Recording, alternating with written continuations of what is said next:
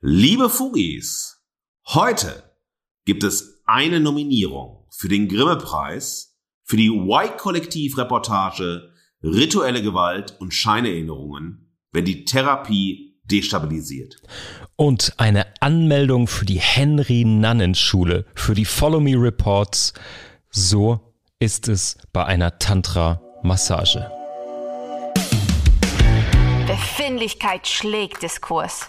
Geschmack schlägt Argumente. Die Gegenwart flottiert in Haltungslosigkeit. In den Bruchstellen der Gegenwart stellen wir uns gemeinsam gegen bedingungslose Verehrung und bedeutungslose Verachtung. In ihrem wöchentlichen Podcast Fugengold vergolden Markus S. Kleiner und Mark T. Süß die Bruchstellen der Gegenwart mit Haltung.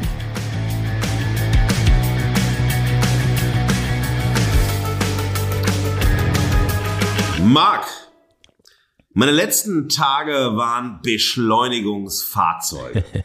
Du hast dich schon wieder entschleunigt und bist nach unserem Insta-Live am Dienstag unmittelbar an die Nordsee gereist. Du weißt ja, ne, denk an Haag Bohm, Nordsee ist Mordsee. Und du hast in der, ja, in dieser Nordsee einen Kreativworkshop veranstaltet, bist abgetaucht darin. Ja, du hast vom, bist vom Detox zum Retox gekommen, wie du gesagt hast, ja. Ich frage mich, die Fugis fragen sich, wie ist es dir denn überhaupt dabei ergangen, gerade aus LA, aus Hippiehausen zurück, jetzt ins Rentnerparadies Nordsee? Was für Erlebnisse hast du mitgebracht? Was für Erkenntnisse sind dir gekommen, Marc? Fantastisch. Von LA nach, haltet euch fest, Fugis, ich war auf Sylt tatsächlich für einen, für ein paar Tage. Ich habe mich mit Weißwein und frischem Fisch über Wasser gehalten ich bin im Herzen aber solidarisch mit den Dosenbier-Punks im Brunnen auf Festerland. Also keine Sorge. Nein, tatsächlich, ich habe einen äh, kreativen Workshop dort ähm, besucht, Schrägstrich mitgehalten und da ist es ja immer so, dass die Menschen, mit denen ich arbeite, sich auch einen eine kreative Schutzraum sozusagen aussuchen, immer raus aus dem Alltagstrott, ein bisschen eine neue Perspektive gewinnen. Wir machen das im Podcast mit Haltung, ähm, im Kreativalltag macht man das woanders. Und wenn die Menschen sagen, sie fühlen sich dort besonders wohl, brauchen ein bisschen Nordseebrise um die Ohren, da machen wir das dort. Und insofern für mich gar nicht unbedingt Entschleunigung, sondern auch Vollbeschleunigung wieder auf kreative Hochtouren und diese Workshops gehostet. Und es war ziemlich gut. Ich habe mir die Freizeit dort äh, vertrieben mit Galerien-Bingo.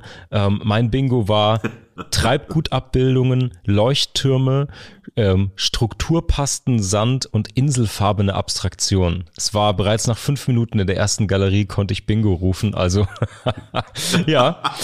Und ähm, musikalisch hat mich was begleitet, was ich dir und den Fugis empfehlen kann, etwas sehr mh, hm, etwas sehr Ungehörtes vielleicht. Und zwar, es gibt ähm, den äh, Staatsfernsehenchor aus Bulgarien, und zwar den Female Choir aus dem Bulgarian State Television. Mhm. Und diese bulgarischen Frauenchöre haben eine besondere Technik zu singen. Die können sozusagen so eine Art Kehlkopfgesang machen und zwei Töne, beziehungsweise einen Ton und einen Oberton gleichzeitig singen. Und da habe ich das Album Le Mystère de Voix Bulgare und zwar Rituals gehört. Und das ist ein spannender Kontrast. Ihr könnt mal reinhören, Fugis oder auch du, Markus. Das ist ein relativ spannender Kontrast, diese archaischen, ritualhaften Kehlkopfgesänge zu hören auf Westerland in Kampen. Das war ein guter Kontrast, der mich auch im Weißweinrausch dort über die Dünen gebracht hat. Aber genug von mir, mein Lieber. Wie ist es dir ergangen? Was gibt es Neues aus der kleiner Welt? Oh Mann, die kleiner Welt. Ja, äh, meine letzte Woche war so sehr moderationsintensiv. Ich hatte verschiedenste Moderationen, manche in Englisch und ihr wisst ja, liebe Fugis, äh, ich hasse mich selbst, wenn ich Denglische, Wenglische, äh, aber ich bin gut da durchgekommen. Ähm, es hat Spaß gemacht. Äh, Moderation ist ja auch eine meiner Leidenschaften. Von daher war das intensiv, aber auch gut, hat wirklich Freude gemacht. Ich war viel in Zügen unterwegs, ähm, theatral extrem wertvoll unterwegs. Subkulturell war es laut. Es endete mit der Zahl 25 und klang mit einem edlen Duisburger Abend aus? Um euch ein bisschen aufzuklären, ihr Lieben. Äh, ja, es war Erstsemester Rush und ich durfte die Erstsemester als Host durch die Welcome Week führen, zumindest durch einen Tag. Äh, wir reden ja jetzt hier nicht über Hochschule, haben wir uns ja immer vorgenommen und so, aber das war einfach ein tolles Erlebnis mit so vielen Menschen aus unterschiedlichen Kulturen und Ländern zusammenzutreffen und sie einfach reinzuholen in die Hochschule, in ihr Studium, in wirklich einen signifikanten anderen Lebensbereich. Das hat wahnsinnig viel Freude gemacht. Das war ein wirklich inspirierendes, tolles Erlebnis. Und so sehr ich mich in Englisch sprechen nicht mag, ich wollte gar nicht mehr aufhören zu reden. Ich wusste auch nicht mehr, was ich geredet habe am Ende. Es war so schön. Naja. Und, und dann wurde mir klar durch die Deutsche Bahn, ich wiederhole, durch die Deutsche Bahn, liebe Fugis, Winter is coming. Ich bin letzte Woche auf die Minute pünktlich abgefahren und auf die Minute pünktlich angekommen. Wow. Wir reden über die Deutsche Bahn. Wir reden über Pünktlichkeit. Wir reden über Service, Dienstleistungsqualität, Dienstleistungserlebnisse und wenn die Deutsche Bahn auf deutschen Strecken pünktlich ist, wissen wir, irgendwas im Weltgefüge läuft verdammt schief. Allerdings. Naja. Ich war dann im Theater, ja, im Roto-Theater in Dortmund, eine wunderschöne kleine freie Bühne und dort gab es ein Gastspiel des äh, Trafiktheaters Köln. Es gab eine Inszenierung, sehr, sehr eigenwillige Inszenierung von Lenz. Einer der Schauspieler ist leider an Corona erkrankt und da aber diese ähm, Trafiktheater immer sehr medial unterwegs ist, haben sie einen Live-Film des Stücks gezeigt. 70 Minuten höchste Intensität und wirklich eine sehr gelungene, wir werden heute noch oft über Transformation, Veränderung und so weiter sprechen, ähm, eine sehr, sehr gelungene Art, Lenz gegenwärtig, aber trotzdem traditionell zu erzählen und das Chaos im Kopf von Lenz in Bilder zu übersetzen, die Chaos im Kopf der ZuschauerInnen gemacht haben. Es war ein ganz tolles Erlebnis. Ähm, danach bin ich abgerauscht in die wunderbare Dortmunder Kneipenwelt und zwar ins Sub Rosa. Sub Rosa äh, ist ein wunderbarer Rockladen äh, in der Nähe vom Roto Theater und es war erschreckend, so wie in der Deutschen Bahn, nur da war es erschreckend gut. Es lief Musik, die ich hätte aufgelegt, ja, den ganzen Abend über. Es gab vielleicht zwei, drei Stücke, wo ich gesagt habe, nein, danke, aber sonst war es grandios, also subkulturell wahnsinnig wertvoll. Ja, und dann und dann, als ich zurückgekommen bin, am Samstag ein großes Postpaket bei mir in der, auf der Treppe im Treppenhaus und ich hatte eine Vermutung, ja. Und als ich es dann auspackte, waren, war 25 mal die 25 da. Und zwar mein 25. Buch, das am, äh, ja, heute, also im ne, am 11., am Dienstag erscheint. Ich meine, jetzt ist Sonntag, wir nehmen gerade auf, aber eigentlich ist es ja Dienstag, wir sind ja unserer Exakt. Zeit voraus. Und ähm, ein wunderbares Buch, ich liebe es, heißt und ähnlich, Bruce Springsteen bei Reklam erschienen in der 100 Seiten Reihe. Es war eine Reise zurück in meine Vergangenheit, auf den, äh, da bin ich auf meinen lieben alten Studienfreund und wirklich sehr, sehr guten, jahrzehntelangen Freund Frank getroffen, der mich in das Springsteen-Game damals eingeführt hat. Und es ist ein Storyteller-Buch äh, über Springsteen, das versucht, die Geschichten zu erzählen, die noch nicht erzählt worden sind. Marc, ich sehe, Marc möchte hinein, ja. Unfasslich. Markus, warte, ich muss mir ganz kurz meine Jeansjacke anziehen und dir dann im Namen auch aller Fugis herzlich gratulieren zu deinem 25. fucking Buch. Unglaublich, mein Lieber. Ähm, herzlichen Glückwunsch dazu. Ähm, ich bin gespannt, wie wir Vielen das Dank. befeiern und begießen. Und ja, Fugis, ähm, ihr findet das jetzt natürlich auch in den Show Notes. Heute mal in eigener Sache. Das finde ich wichtig und richtig. Der Mann hat 25 Sachbücher rausgeknallt und das aktuellste zu Springsteen. Ich bin sehr, sehr gespannt auf äh, auch mein Exemplar. Ich freue mich sehr. Oh, das kommt, es kommt ganz bald. Vielen, vielen Dank, äh, liebe Fugis. Wenn ihr Springsteen mögt und mal reinlesen wollt, macht das. Ich freue mich. Und wenn wir schon beim Trinken sind, das Wochenende endete dann mit Drinks and Friends im Duisburger Lokal Ede. Ein wunderbarer Laden, subkultureller Laden, tolle Cocktails, tolle Musik, tolle Menschen. So war meine letzte Woche. Aber, liebe Fugis, genug von Marc, genug von mir. Wir müssen für euch, wir wollen für euch Fugengold machen. In dieser Woche, in dieser Ausgabe beschäftigen wir uns mit dem Journalismus in der Erlebnisgesellschaft. Zwei Reportagen von Funk, dem jungen Online-Content-Netzwerk von ARD und ZDF, stehen heute im Mittelpunkt.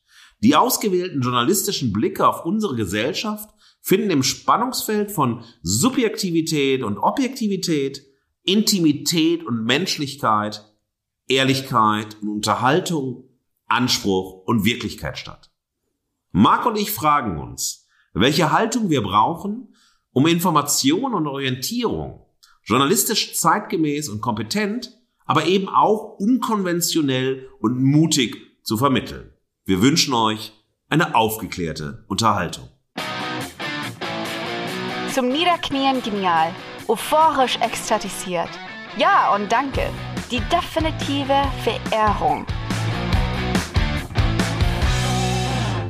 Liebe Fugi, ist auch wieder eine Sensation. Heute eine Sendung der Sensation, aber auch das nur am Anfang. Ich darf verehren. Ich habe die Verehrung in dieser Woche. Hm. Marc wird verachten. Das Bad Boy Image geht eindeutig heute zu Marc. Oh yeah. Meine Verehrung in Form der Nominierung für einen Grimme-Preis geht an die Y-Kollektiv-Reportage Rituelle Gewalt und Scheinerinnerungen, wenn die Therapie destabilisiert. Diese Reportage ist am 14. Juli erschienen. Liebe Fugis, ich möchte, bevor ich einsteige in die Kontextualisierung, in den Geschmack, in meine Gründe und in mein Fazit, eine Triggerwarnung aussprechen.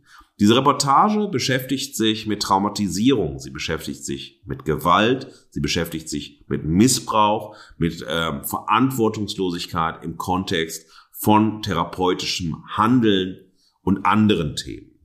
Wenn dieses Thema für euch nicht hörbar ist, ihr euch diesem Thema nicht aussetzen wollt, möchte ich euch herzlich bitten, jetzt abzuschalten. Ich werde und Marc und ich werden nicht über das Thema der Reportage sprechen, weil wir beide natürlich nicht kompetent sind, über dieses Thema zu sprechen. Unser Fokus in der Verehrung und dann auch in der Haltung und der Auseinandersetzung besteht darin, die Medialisierung des Themas, die journalistische Bearbeitung des Themas in der Reportage zu fokussieren und nicht über den Gegenstand der Reportage zu sprechen. Wir haben eine äh, Psychologin gebeten, Professor Dr. Sabrina Kraus, auf die werden wir später zurückkommen in der Haltung, uns eine Facheinschätzung zu geben über die Inhalte dieser Reportage. Wenn wir das machen würden, wäre das vollkommen unseriös und deshalb brauchen wir hier professionelle Beratung, die werden wir euch später in der Haltung präsentieren. Wenn ihr jetzt trotzdem weiter zuhören möchtet, freuen wir uns für alle Fugis, die jetzt abschalten, haben wir natürlich größtes Verständnis. Es ist wichtig, uns, uns ist es wichtig, diese Triggerwarnung auszusprechen. Das gleiche wird beim Mark noch einmal stattfinden. Wir finden es aber trotzdem extrem wichtig, auch Themen, die hochgradige Sensibilität erfordern, die eine sehr hohe Komplexität haben, dennoch auch bei Fugengold zu verhandeln. Absolut.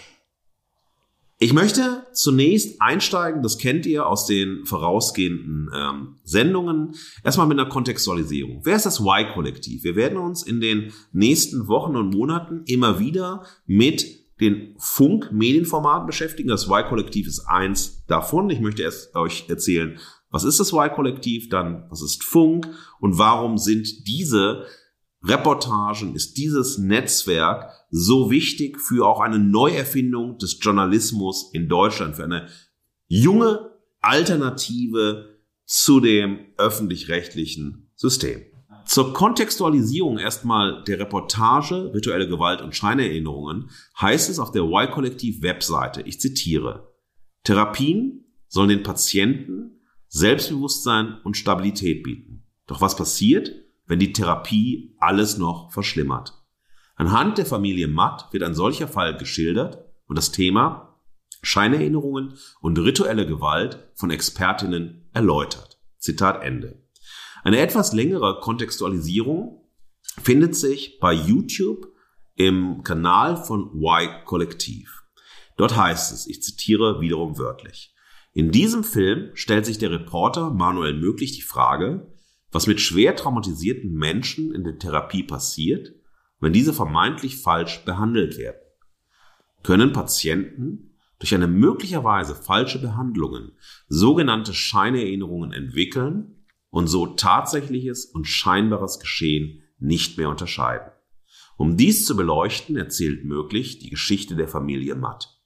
Die Familie Matt wird zerrüttet, als die Tochter der Eltern Paul Martina Matt plötzlich ihren Vater des sexuellen und rituellen Missbrauchs beschuldigt. Der Vater soll seine Tochter über Jahre systematisch auf brutalste Weise missbraucht haben, doch der Vater streitet alle Vorwürfe von Anfang an ab. Martina glaubt zunächst der Therapeutin, die ihre Tochter behandelt hat. Heute sind die Eltern überzeugt, dass die Therapeutin ihre Tochter beeinflusste, eine Geschichte von Missbrauch zu glauben, die nie passierte. Um die Geschichte besser zu verstehen und die Komplexität des Themas aufzuzeigen, begibt sich Manuel Möglich auf eine Recherchereise und macht seine Arbeit, Gedanken und Erkenntnisse transparent. In Karlsruhe und Umgebung ist er mit Familie Matt unterwegs, trifft sich außerdem mit zwei Expertinnen und spricht mit ihnen über das Thema Erinnerungen und rituelle Gewalt. Es ist wirklich möglich, dass neue Erinnerungen im Zuge einer Therapie entstehen. Ein weiteres Opfer von Zitat im Zitat schädlichen Therapieformen, Zitat Ende, schildert ihre Erfahrungen. Hier auch Zitat Ende. Diese lange Darstellung war notwendig, um die spätere Einschätzung unserer Expertin Sabrina Kraus besser verorten zu können. Ich möchte darauf hinweisen, dass äh, dieses Video, das am 14. Juli erschienen ist, mittlerweile, das ist Stand heute, 9.10., äh, 19.55 Uhr, ich möchte hier wirklich sehr genau sein, 382.542 Aufrufe hatte, 6.206 Likes und 1774 Kommentare. Ihr seht, es ist ein groß, also hat eine große Reichweite, es hat viel Auseinandersetzung, Beschäftigung ausgelöst. Das ist wichtig zu wissen. Das ist nicht was etwas, was versendet worden ist, sondern es hat wirklich einen Impact. Und über diesen Impact werden wir sprechen. Das Y-Kollektiv gehört zu Funk, dem jungen Online-Content-Netzwerk von ARD und ZDF. Das Y-Kollektiv selbst hat über eine Million Abonnenten. Auch hier ist die Reichweite sehr, sehr wichtig, um auch eine Einordnung später zu geben. Äh, sind diese Formate, ist diese Art des jungen, des neuen Journalismus repräsentativ für eine Veränderung auch des Journalismus in Deutschland? Und wenn wir sagen, der Journalismus, des Journalismus, denkt euch das bitte kursiv gesetzt oder in Anführungsstrichen. Wir reden hier nicht vereinheitlichen, dass Journalismus immer Journalismus ist ist. Äh, wir reden jetzt über diese konkreten äh, Formate, über diese Netzwerke und über nichts anderes. Auf der Webseite von Funk heißt es, dass man 14 bis 29-Jährige erreichen möchte. Das ist die Kernzielgruppe und man sagt, dass man hierfür verschiedene Formate braucht, weil zum Beispiel eine 14-jährige Schülerin äh, hat andere Themeninteressen als eine 29-jährige Berufstätige. Ja, und deshalb gibt es eben diese unterschiedlichen Formate.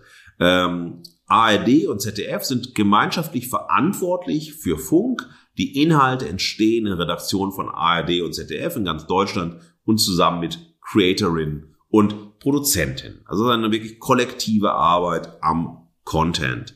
Ähm, es geht darum, dass man auch mitmachen kann. Das ist auch wichtig, dass sich Journalistinnen oder Content Creatorinnen äh, melden können, Vorschläge einreichen können, natürlich aber auch Kritik, äh, Lob und so weiter. Also man möchte hier sehr interaktiv in die Gemeinschaft, in den Austausch nicht nur mit den Zuschauerinnen treten, sondern auch mit potenziell neuen Creatorinnen. Das ist so ein ganz, ganz wichtiger Ansatz. Also Journalismus nicht als ein Closed Shop, der irgendwann dann sozusagen nur für naja, diejenigen, die bei der ARD, beim ZDF sind und so weiter, sondern ein größeres System, das natürlich unter der Schirmherrschaft von ARD und ZDF und hier vor allem vom SWR steht. Hier ist es auch sozusagen das, ähm, hier ist auch Funk entstanden letztendlich und das ist ein wichtiger Zugang.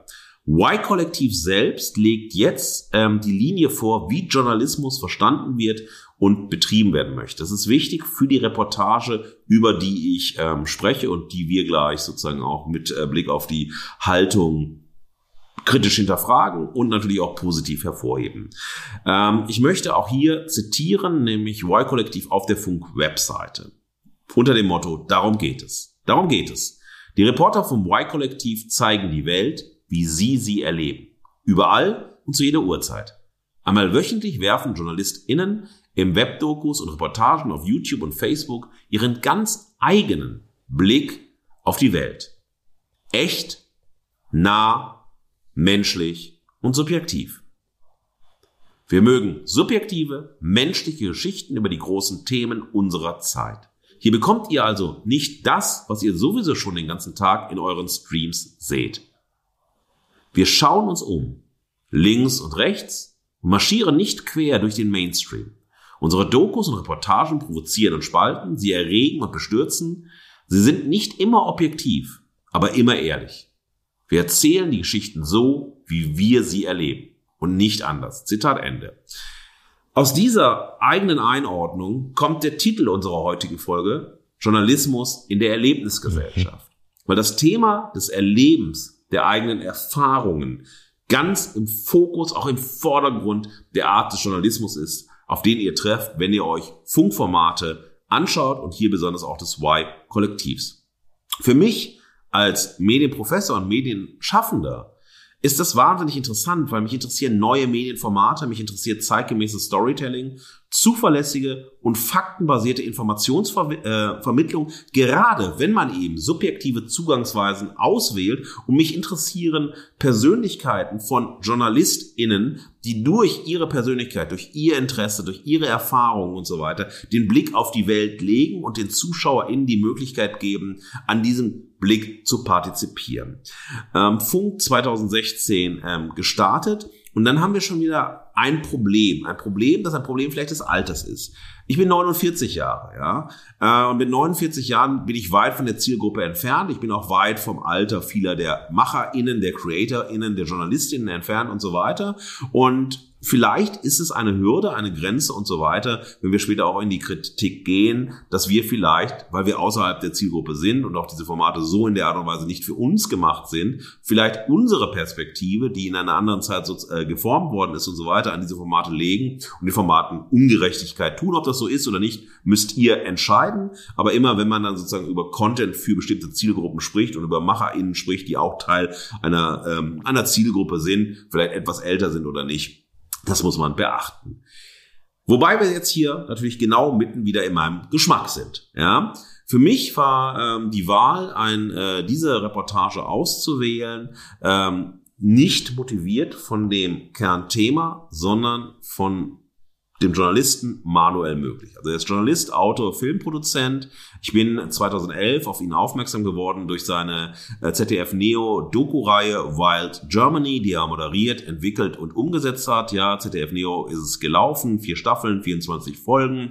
Und es ging wirklich darum, einen anderen Blick auf Deutschland zu legen, auf randständige Themen, auf außergewöhnliche Menschen, auf eher unbekannte soziale Gruppen. Und das fand ich wahnsinnig inspirierend. Ich fand es stark. Ich fand es aber auch stark, dass man immer wieder Manuel möglich gesehen hat, der nicht gesagt hat, naja, ich liefere jetzt so eine Metaperspektive auf das Beschriebene, sondern ich begebe mich wirklich phänomenologisch oder ähm, ethnologisch in ja, in die sozialen Bereiche hinein, über die ich spreche. Ich bin jetzt Teil von etwas. Natürlich stehe ich draußen, ich stehe drin, aber ich will es nicht distanziert machen. Ich will nicht einfach drüber schreiben, sondern ich muss ein Erlebnis haben, eine Erfahrung haben, um diese Themen behandeln zu können.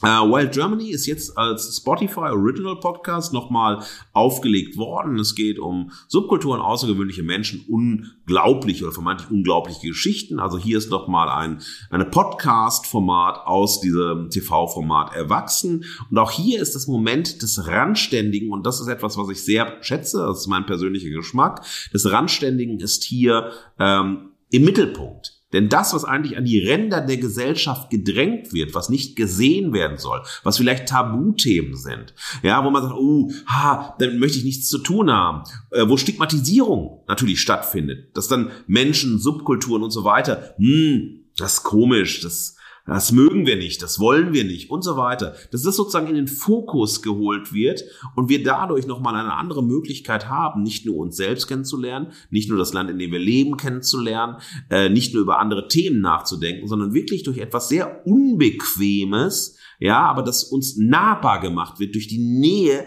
die vor allem auch durch eine subjektive Perspektive erzeugt werden, dass es auf einmal ein zentrales Thema wird, ein starkes Thema wird. Und ich habe euch deshalb diese ähm, Abonnentinnenzahlen, die Reichweitenzahlen genannt, um zu sehen, dass diese Haltung, dieser Zugang sehr erfolgreich ist. Dass es viele Menschen gibt, die sagen, hey, das wollen wir sehen, damit wollen wir uns beschäftigen und so weiter. Wir reden jetzt nicht über Motivlagen. Wir haben jetzt keine empirischen Ergebnisse, wo wir sagen können, was sind die wirklich die motivationalen äh, Entscheidungen, warum schaut man das? Ist es vielleicht auch manchmal Voyeurismus, Sensationalismus und so weiter oder ist es nur total hartes Interesse? Manuel Möglich hat äh, 2018 in einem Deutschlandfunk Kultur-Interview äh, mehrere sehr markante Statements gegeben, die das nochmal sozusagen untermauern. Der erste, das erste Statement, darüber werden wir bestimmt gleich sprechen, ist, äh, ich zitiere Manuel Möglich, die authentische Reportage gibt es nicht. Das heißt für ihn, Zitat Ende, also über emotionale Themen neutral zu berichten, ist nicht möglich.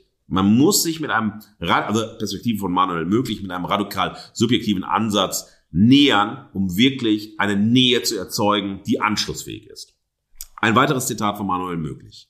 Streng genommen ist der Ansatz des Gonzo-Journalismus nur in der Literatur möglich. Mein Ansatz ist aber, dass der Reporter sein Ich benutzt, eine Haltung und eine Meinung hat und sich zum Teil der Geschichte macht. Im Bereich Reportage ist das heute meiner Ansicht nach der einzig richtige Weg, um glaubwürdig zu bleiben. Zitat Ende. Ein letztes Zitat von ihm. Ich zeige Verständnis oder Unverständnis für den Weg der Menschen, die ich porträtiere. Das ist essentiell. Und zwar in ihrer Gegenwart, nicht in einem Off-Text. Auch wenn Menschen fern von dem sind, was ich persönlich denke und meine, versuche ich sie so zu respektieren, wie sie sind. Zitat Ende. Für mich ist das ein ganz, ganz wesentlicher Zugang. Man möchte identifizierbar sein in der Auseinandersetzung mit Themen. Man möchte ein Anker sein, man möchte aber vielleicht auch eine Irritation erzeugen, ein Ärgernis sein und so weiter. So sehr ich Manuel möglich schätze, so sehr rege ich mich auch immer persönlich ähm, in seinen Reportagen über ihn auf, über seine Nähe zur Situation, seine Fragen. Aber ich finde es herausragend, dass das immer wieder gemacht wird, weil es soll ja polarisieren. Äh, es ist keine Konsensmaschine vorhanden und so weiter. Und das Subjektive bleibt manchmal nicht beim Subjektiven stehen, manchmal schon. Das kann man dann kritisieren, aber ich finde diesen Ansatz sehr, sehr ähm, überzeugend, sehr stark. Und ich finde, dass sehr viel in den Funkformaten letztlich, auch bei Y-Kollektiv, bei Rabiat, Steuerung F, das ist für mich manuell möglich mal X. Diese Haltung, die er mit Wild Germany salonfähig gemacht hat, ohne Wild Germany, ohne manuell möglich, wäre Funk nicht möglich gewesen. Ja. Und das ist diese Stärke. Darum habe ich ihn ausgewählt. Darum habe ich ihm jetzt hier auch so viel Raum gegeben im Zitat und so weiter, um diesen Zugang wirklich zu plausibilisieren. Wir kennen das oder manche von euch kennen das aus dem Popjournalismus heraus. Da wollten die Popjournalistinnen in Deutschland immer Hunter S. Thompson, Lester Banks und so weiter. Sie wollten die großen amerikanischen JournalistInnen, also Journalisten vor allem in dem Sinne, wollten sie nachleben, wollten sie sein, haben geguckt, wer macht Gonzo-Journalismus und so weiter. Manuel Möglich hat einen ganz anderen Weg gewählt, auch wenn der hier in einer Verbindungslinie steht und das in den Journalismus übersetzt. Und da sind wir schon weg von meinem Geschmack. Der Geschmack, wie auch in den letzten Folgen natürlich auch immer Grund, ne? Geschmack und Grund, das Subjektive, das Objektive miteinander verbunden, findet sich hier. Und ich habe ein Motto, in dem ich das zusammenfassen möchte, was ich schon gesagt habe. Nah dran, nah drin, annähernd anschaulich. Das ist mein Motto sozusagen, unter dem ich nochmal den Grund fasse. Und das ist ähm, das Thema der Reportage ist ein Thema, äh, dem in der breiten Öffentlichkeit wenig Raum gelassen wird. Es ist ein Thema, das angstbesetzt ist, kaum bekannt ist, ja. Aber durch den Fokus auf ein konkretes Schicksal menschlich wird zugänglich wird, empathiefähig wird und so weiter, indem man die Eltern sieht, indem mit der Tochter, die man nicht sieht, gesprochen wird, mit dem mit anderen Betroffenen gesprochen wird. Es ist ein menschliches Antlitz, das Empathie erzeugen kann und auch wirklich klar macht, wir haben hier nicht einfach ein Thema, das nur faktenbesetzt sein muss, das nur objektiviert werden muss, sondern wir haben etwas, was wir spüren können, was wir erleben können und was dann, und wenn man unter diese Videos schaut, sind ganz, ganz viele Links angegeben. Also Expertinnenseiten, äh, Beratungsstellen, ähm, wissenschaftliche Ansätze und so weiter. Das ist sozusagen wirklich der Kick-off, ja, lass sozusagen Empathiefähigkeit durch dich strömen, lass dich interessieren und dann arbeite aber bitte weiter, weil das kann die Reportage in den 25, 26 Minuten überhaupt nicht leisten. Ähm, es wird keine Metaposition eingenommen und das wird auch ähm, ästhetisch umgesetzt. Die Kamera ist immer nah. Also man sieht Köpfe gar nicht genau, man sieht vor allem Augen und Augenbewegungen. Ja, man ist sehr, sehr eng dran. Ja, eine sehr enge Kamera, keine Überblicke keine Drohnenfahrten und so weiter. Man ist involviert im Geschehen. Es hat eine Nähe, die auch sehr boah, belastend sein kann, äh, erdrückend sein kann und so weiter. Aber man lässt dann nicht vom Thema weg und man setzt sich sozusagen auch mit der Komplexität des Themas genau durch diese Umsetzung ähm, auseinander. Äh, und das finde ich sehr, sehr wichtig. Das finde ich ähm, sehr gelungen. Aber, und da sind wir am Thema, das ich auch gleich etwas kritisch noch diskutieren werde, es gibt keinen Durchblick. Es gibt keinen Überblick. Es gibt auch Momente, wo die Ratlosigkeit des Reporters, also von Manuel möglich, stehen gelassen wird.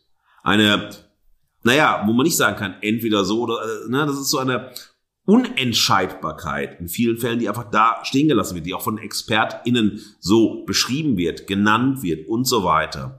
Und dieses Schaffen von Intimität, von Nähe, ja, diese Augen, diese äh, Blickordnung, das ist einfach wahnsinnig, ähm, also wahnsinnig überzeugend umgesetzt bis zu einem bestimmten Punkt, auf den ich gleich kommen werde. Und insofern gibt es hier eine große Verehrung und Wertschätzung für die Art des Journalismus, dieses Thema in seiner Komplexität, Belast, Belastetheit und so weiter erstmal zugänglich zu machen, so eine Tür aufzuschlagen, wo man hineinschauen kann, wenn man hineinschauen möchte. Aber das ist sozusagen etwas, was ich ähm, auch kritisch ähm, beäugen möchte. Und das wird nachher Sabrina Kraus nochmal fachwissenschaftlich einordnen. Ein Thema, wie das dieser Reportage, braucht für mich stärkere Kontextualisierung. Es werden viele Begriffe verwandt. Ja, ob das nun Trauma ist, ob es Gewalt ist und so weiter. Ja, was ist denn auch Therapie? Was verlangt eine Therapie? Was sind schlechte Therapien und so weiter? Äh, also es sind viele, viele Leitbegriffe, die nicht wirklich kontextualisiert werden, die nicht erklärt werden, die stehen gelassen werden. Es gibt so kleine Kästchen, wo mal zwei, drei Kurzbeschreibungen sind und so weiter. Ja, das fehlt. Es fehlt eine Einordnung durch Expertinnen, durch mehr Expertinnen, ja, sind zwei, werden genannt. Ähm, es gibt auch hier zu wenig für mich Transparenz im Making-of. Wie ist diese Familie gefunden worden? Wie ist das andere, äh, die andere Betroffene, wie ist sie gefunden worden? Ähm, wie, naja, also, woher kommen die Expertinnen? Wie wird Background gemacht? Warum ist es sozusagen unter Aspekten, er nennt es einer freien Presse nicht möglich, äh, dass bestimmte Expertinnen gesagt haben, wir reden nur unter diesen und diesen Bedingungen. Also ich hätte mhm. viel mehr Transparenz, ja, viel mehr Einordnung, viel mehr Kontextualisierung. Das wäre wahnsinnig wichtig gewesen, ja, äh, um das Thema selbst wirklich auch dann auf einer sachlichen Ebene klarer einzuordnen und eben nicht auf einer emotional subjektiven Ebene. Ja. Am Ende gibt es eben auch äh, keine Zusammenfassung, kein Fazit und nicht wirklich eine persönliche Einschätzung. Und dann gibt es etwas, und das fand ich, ähm, das muss ich wirklich sagen, in dieser Deutlichkeit extrem erschreckend und unangebracht zu der ähm, Stärke dieser Reportage. Zwei Dinge. Am Ende, also wie gesagt, keine Zusammenfassung, kein Fazit, keine wirklich persönliche Einschätzung, gibt es den Verweis auf eine andere Reportage, die mit einem der Themen, die genannt worden sind, zusammenhängt, aber es ist Eigenwerbung und äh, Funk und Y-Kollektiv sagt ja, naja, wir sind öffentlich-rechtlich, weil wir haben keine Werbeunterbrechung, wir haben nichts Werbefinanziertes und so weiter. Klar kann man intertextuell verlinken und sagen, also es gibt dann nochmal eine Reportage, die ein Thema aufgreift, vertieft und so weiter. Das findet sich ja etwa bei, wenn sich Manuel möglich mit Reichsbürgern beschäftigt, dann sozusagen den Links. Mhm. Aber das ist sehr unpassend, dass man sagt, äh, wow, also jetzt ähm, du verweist nicht, es gibt die und die Beratungsstellen, es gibt die Ansprechstellen und so weiter, sondern man verweist auf eine eigene Reportage, die, naja, mit einem Teil dessen, worum es geht, zu tun hat. Und dann, und das finde ich, und das fand ich ähm, sehr schade, extrem zynisch, dass am Ende der Reportage die Gratulation an das Y-Kollektiv steht, eine Million Abonnentinnen und der Satz heißt, gute Arbeit. Und das fand ich wirklich, also da war ich mit meiner Verehrung auch so, können wir das so nehmen und so weiter, muss ich sehr, sehr schwanken, weil ich sage, das geht nicht. Bei so einem Format, bei so auch einer Tiefe, einer produktiven Produktion von Nähe, Einblicken und so weiter, so zu enden, ja, da hakt was dran. Mhm. Und es hakt auch medienästhetisch für mich mit Schnittbildern. Ja, so Fahrten in den Himmel, auf Gebäuden, irgendwelche Autofahrten. Es hat überhaupt keine Bezugnahme zu dem, worum es geht. Regenwasser, das die Straße runterfliegt, ja, äh, fließt und so weiter. Also das ist auch etwas, was medienästhetisch sozusagen nicht funktioniert hat. Genauso ähm, wie ähm, die Playliste, die angegeben worden ist, Musik, die verwendet worden ist und so mhm. weiter. Ähm, das ist Kritik daran. Ähm, aber aus meinen Gründen für die Verehrung, die ich hier relativ ausführlich genannt habe, was einfach so eine wichtige Verortung ist, aber auch durchaus mit der Kritik, die ich als Angebot auch an Manuel Möglich und an die ProduzentInnen schicken möchte. Und ich bin gespannt, ob wir da in einen Austausch kommen, in einen Dialog kommen, ja, möchte ich dem Y-Kollektiv äh, für diese Reportage und Manuel Möglich für diese Reportage eine Nominierung für den Grimme-Preis geben. Spoiler mit Blick auf meine Kritik. Es bleibt bei einer Nominierung im Wettbewerb Information und Kultur und dort in der Rubrik journalistische Leistung. Aber der Preis geht an eine andere Reportage, auf die wir demnächst zurückkommen. Wow, ähm, Markus, erstmal vielen Dank, unfassbar ausführlich. Ich habe mich ja auch mit deinem Thema auseinandergesetzt, kenne das Y-Kollektiv, kenne Funk. Ähm, ich finde, du hast eine große Hafenrundfahrt gemacht, die war extrem wertvoll, auch in der Einordnung, die du gegeben hast, um ja der Wichtigkeit von dem Thema nicht nur dem explizit verhandelten Thema, sondern eben auch dem Thema von Funk als öffentlich-rechtlicher junger Sender gerecht zu werden. Mhm. Zu dem Format selbst. Also grundsätzlich, ich bin auch ein Fan von Manuel Möglich Reportagen. Ich habe auch damals Wild Germany gesehen, war sehr begeistert, so eine Gonzo-Stimme aus Deutschland zu sehen. Ich erinnere mich, ähm, er hat irgendwie über Drogenhauptstadt Bayreuth und so Berichte gemacht, war auf irgendwelchen Fetischpartys. Das war schon irgendwie laut und krass und ungesehen. Also Wild Germany wirklich dem Namen Ehre gemacht und seitdem verfolge ich das und eben, ich finde auch die Sachen, die er bei Funk macht, ähm, wie du es richtig gesagt hast, ist nicht nur diesen Weg geebnet, sondern bringt auch dort meiner Meinung nach wirklich die Perlen. Ähm, wir kommen ja zur Verachtung heute sozusagen am gleichen, in der gleichen Medienwelt. Ich werde auch ein Funkformat verachten gleich, aber hm, ich möchte auf ein paar Sachen eingehen, die du angesprochen hast. Ähm, Alleine schon, lass uns ganz oben anfangen.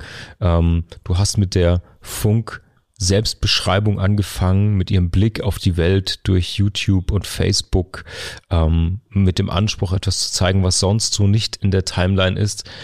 Ich glaube, der ist nicht gut gealtert. Wir kommen da später dazu, das kann ich aber jetzt schon mal direkt als kleinen Pflock hier, als Erinnerungshering in die Ohrmischeln äh, schlagen der Zuhörenden. Ähm, die sind mittlerweile auf Snapchat. Es gibt Reportageformate, die sich in 30, 60 Sekunden pferchen müssen. Und es ist auf den ersten Blick mittlerweile gar nicht mehr unterscheidbar von anderen Sachen, die in Timelines sind. Mhm. Das so als erster genau. kleiner genau. Griff, an den wir uns später weiter entlanghangeln. Mm, und ich finde die Aussage von möglich irgendwie total interessant, dass er sagt, authentische Reportagen gibt es nicht. So hast du ihn zitiert. Und ich finde das eine extrem spannende Aussage, weil es klingt so, als ob mhm. er sagt, objektive Reportagen gibt es nicht. Authentisch ja, müsste ich nochmal, das wäre jetzt sowas, wo ich ihn total gerne rückfragen würde. Vielleicht hast du ihn auch nochmal anders verstanden. Ähm, es geht hier um, ja. um Subjektivierung und eben keine objektive Reportage.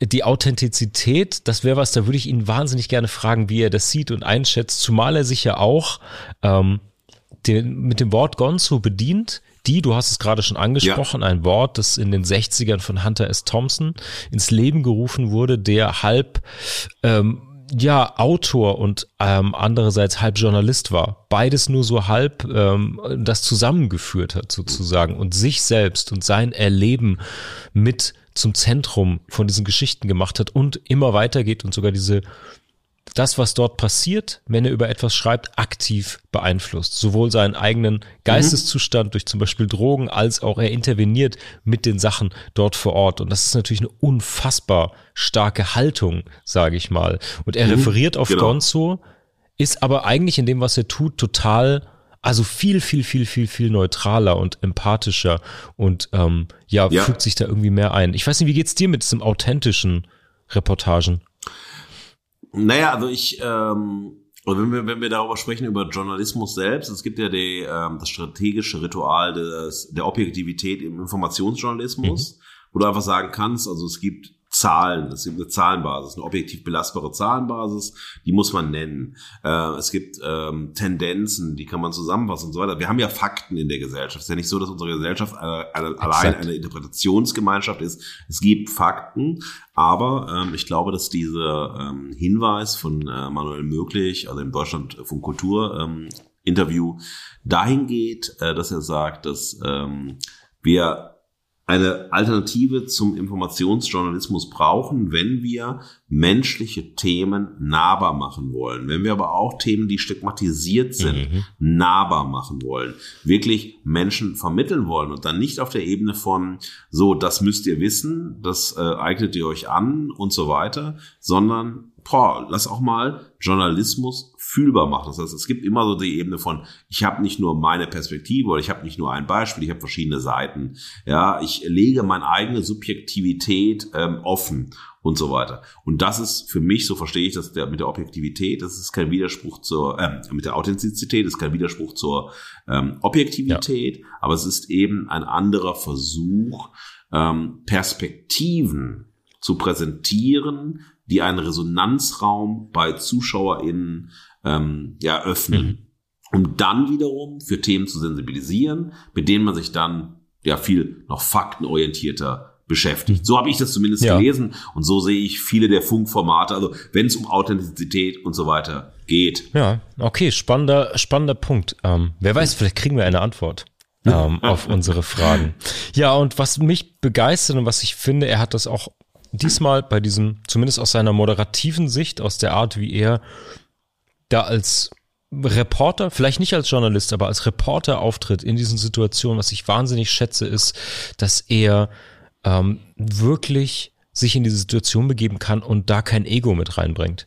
Es gibt andere sehr mhm, berühmte mhm, Moderatoren genau. und Reporter, die sehr auf Außenwirkung, auf ein Image bedacht sind und so.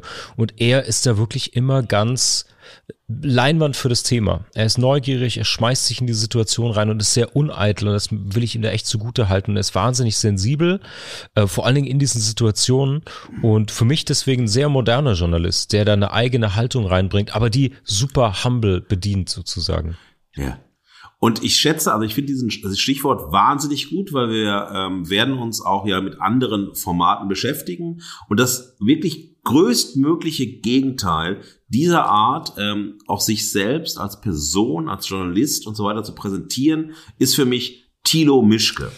Tilo Mischke ist wirklich, also ne, liebe Fugis, wir werden auf Tilo Mischke und äh, Produktion von Tilo Mischke zurückkommen, ist eben genau das die Eitelkeit des Journalisten, die persönliche Befindlichkeit, diese Überhöhung sozusagen auch des eigenen Blicks auf die Welt und so weiter. Das ist sozusagen eine wirklich ganz entgegengesetzte mhm. Haltung zu Manuel Möglich, der eine Haltung hat, der eine klare Perspektive hat, der eine Meinung hat, aber der eben diesen Nahraum, den er eröffnet, nicht durch Ego zerstören möchte. Ja. Und das ist sozusagen für mich die Ego-Maschine Thilo Mischke, der genau jeden Nahraum, jedes Thema okkupiert mit eigentlich bin ich das Thema mhm.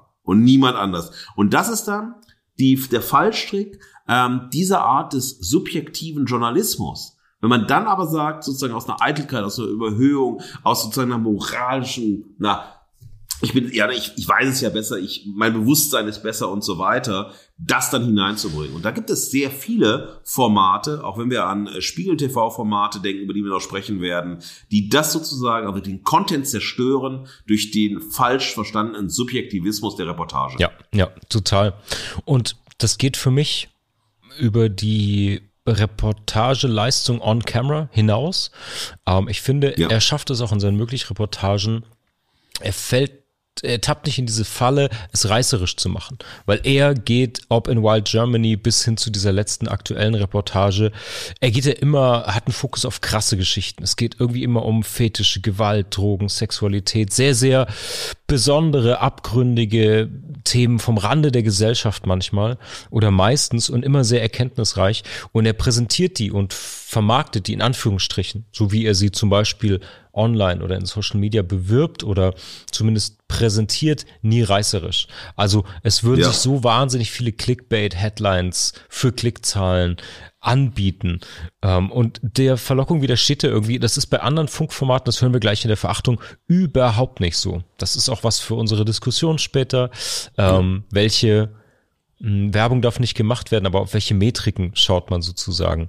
Und ein letzter Daumen hoch von mir, was mir sehr, sehr aufgefallen ist beim Schauen, ist, dass wir ihm das durchläuft ja viel Vorbereitung, viel Recherche, viel Editing im Videoschnitt und so. Und man hat trotzdem das Gefühl, dass man ihm, während man das schaut, auch wenn man es beim ersten Mal schon schaut, beim Denken und Recherchieren noch zuhören kann.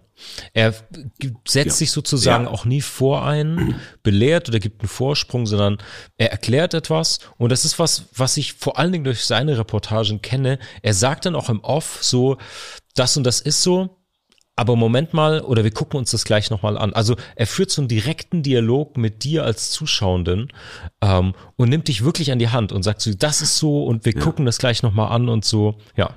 Ähm, ein wichtiger Satz dazu ist, ähm, es wird in all diesen Formaten, weil das sind ja äh, Internetformate, ja. ja. wird immer auf Interaktivität gesetzt. Und die Interaktivität ist letztlich, äh, erstickt letztlich darin, schreib mal einen Kommentar mach mal irgendwie, irgendwie unter das Video was oder ja. so, ja. Ähm, ich finde aber das bei Manuel möglich. Ähm, er macht Lust, wenn man sagt, Mensch, ich würde doch jetzt gerne mit ihm darüber sprechen. Ich würde, äh, und wenn es eben ein Textaustausch ist und so weiter und nicht einfach ein Kommentar unter das Video, sondern ich möchte in ein Gespräch kommen. Und das ist eine Qualität, die Manuel möglich hat, äh, möglich, diese zu sagen, hey, also das sind ja eigentlich Unterhaltungsangebote. Mhm. Ich möchte ja über dieses Thema, was mir wichtig ist, mit euch reden. Ich möchte mich austauschen und so weiter.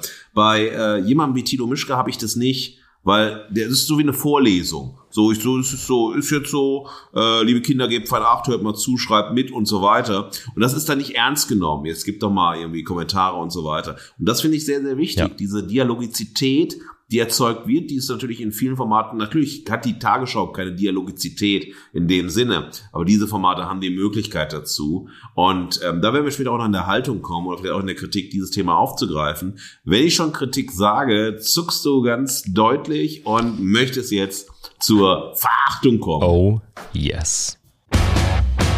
Ein Maul voller Spucke in das Gesicht des Abgrunds. Schau doppelt hin, damit der Abgrund nicht zurückspuckt die definitive Verachtung.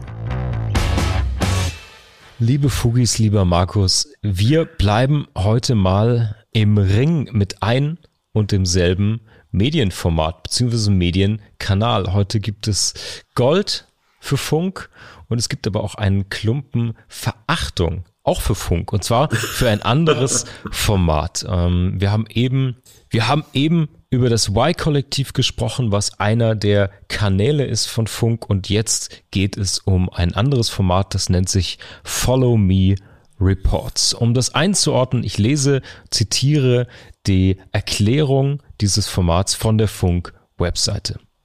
Follow Me Reports ist ein interaktives Reportageformat. Stories, Themen und Fragen kommen aus der Community.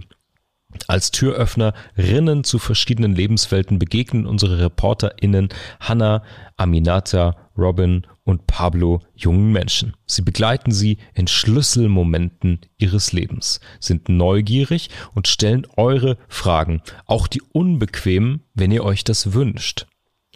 Dann stehen die Geschichten nie nur für sich, sondern greifen auch aktuelle gesellschaftliche Debatten auf. Soweit so gut geschriebene Copy. So viel vorweg, was in dieser Copy versprochen wird, habe ich in keinem der Follow Me Reportagen jetzt auch wirklich wiedergefunden, aber da kommen wir gleich ja. in der Kritik drauf.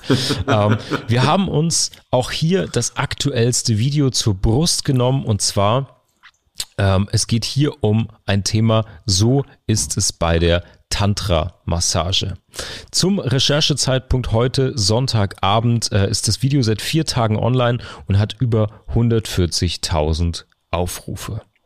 Worum geht's da? In diesem Video begleitet die Reporterin Aminata Belli eine Masseuse und die wird interviewt und wird dabei begleitet, wie sie zwei Tantra-Massagen gibt.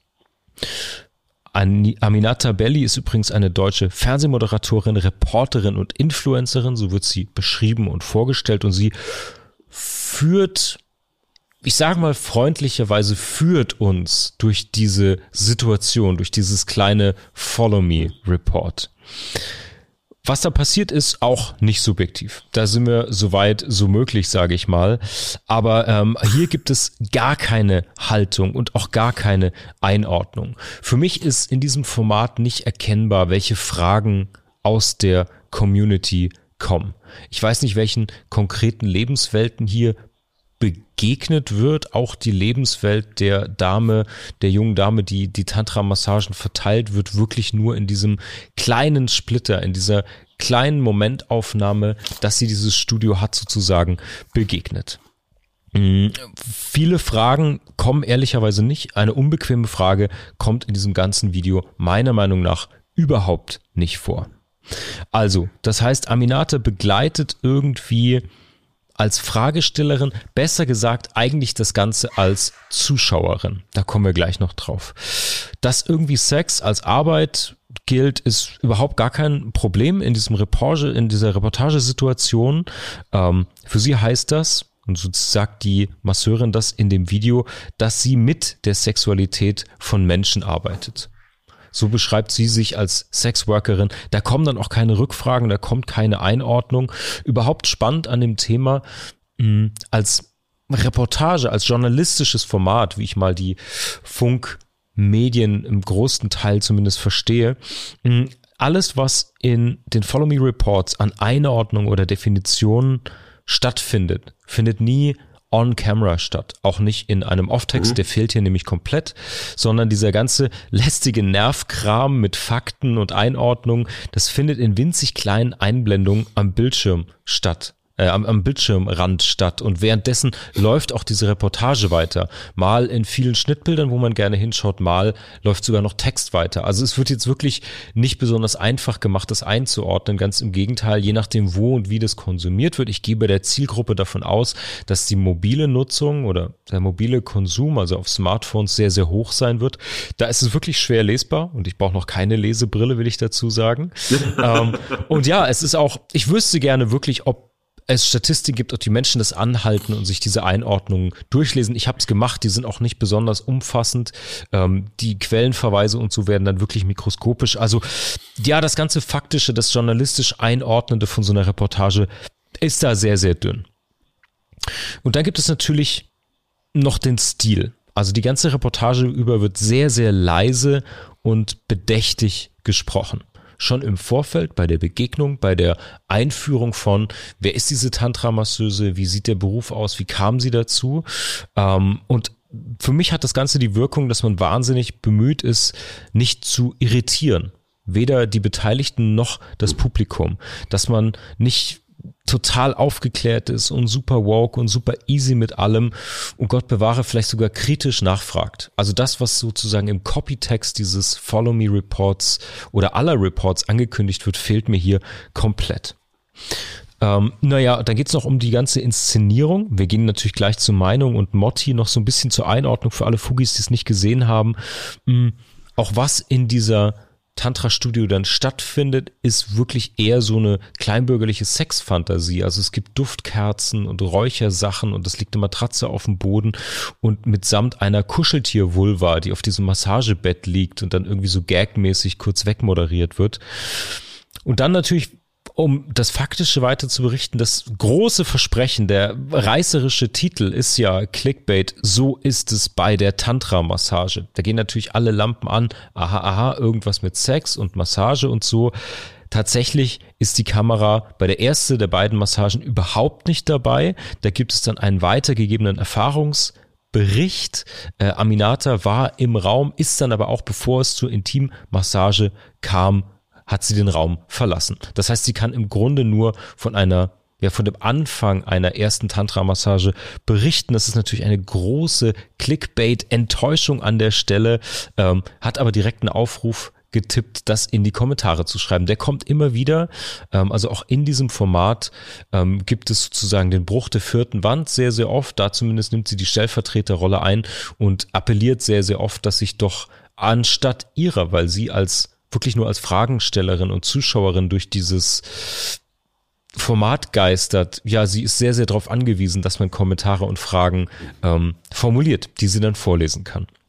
Und dann endlich gibt es eine zweite Massage. Ein junger Mann mit schwerrotem Kopf will sich durchkneten lassen und es wird auch endlich gefilmt. Das ist natürlich alles unscharf gemacht und total ähm, jugendfrei gefilmt. Ähm, dann hat sich die Redaktion aber entschieden, und ich zitiere, zum Schutz der Beteiligten die Intimmassage nicht zu zeigen. Zuvor gab es natürlich Einwilligungen, die hat man auch on camera, aber sozusagen da enttäuscht der Clickbait-Titel zum zweiten Mal. Es fehlt jegliche journalistische Einordnung. Es fehlt ein kompletter Wrap-up, also eine Zusammenfassung, ein Fazit, was auch immer. Ähm, es wird dann sozusagen als kleine Abmoderation gesagt, dass Tantra-Massagen sehr viel sexueller sind, als die Moderatorin dachte. Ähm, sie glaubt aber, dass das sehr, sehr gut tun kann. Ich zitiere jetzt sozusagen, transkribiert. Und vor allem sollten sehr viel mehr Leute sich sehr viel mehr mit ihrer Sexualität auseinandersetzen. Ob sie selbst gehen würde, weiß sie nicht, da muss sie jetzt noch drüber nachdenken. Also das ist die journalistische Einordnung, der Wrap-up zum Schluss. Ähm, es fehlt komplett die Einordnung, die Hintergründe, die anderen Perspektiven. Selbst ein persönliches Statement von ihr als Fragestellerin, als miterlebende Journalistin sozusagen oder Reporterin fehlt hier komplett. Das heißt, mir fehlt hier auch ein Informationsgehalt, ein Bildungs Gehalt. Es wird hier ein Voyeurismus bedient und ehrlicherweise der nicht mal zufriedenstellend bei dem Clickbaiting-Titel. Soweit so die Beschreibung des Videos. Ähm, könnt ihr euch selbst, wenn ihr möchtet, nochmal anschauen.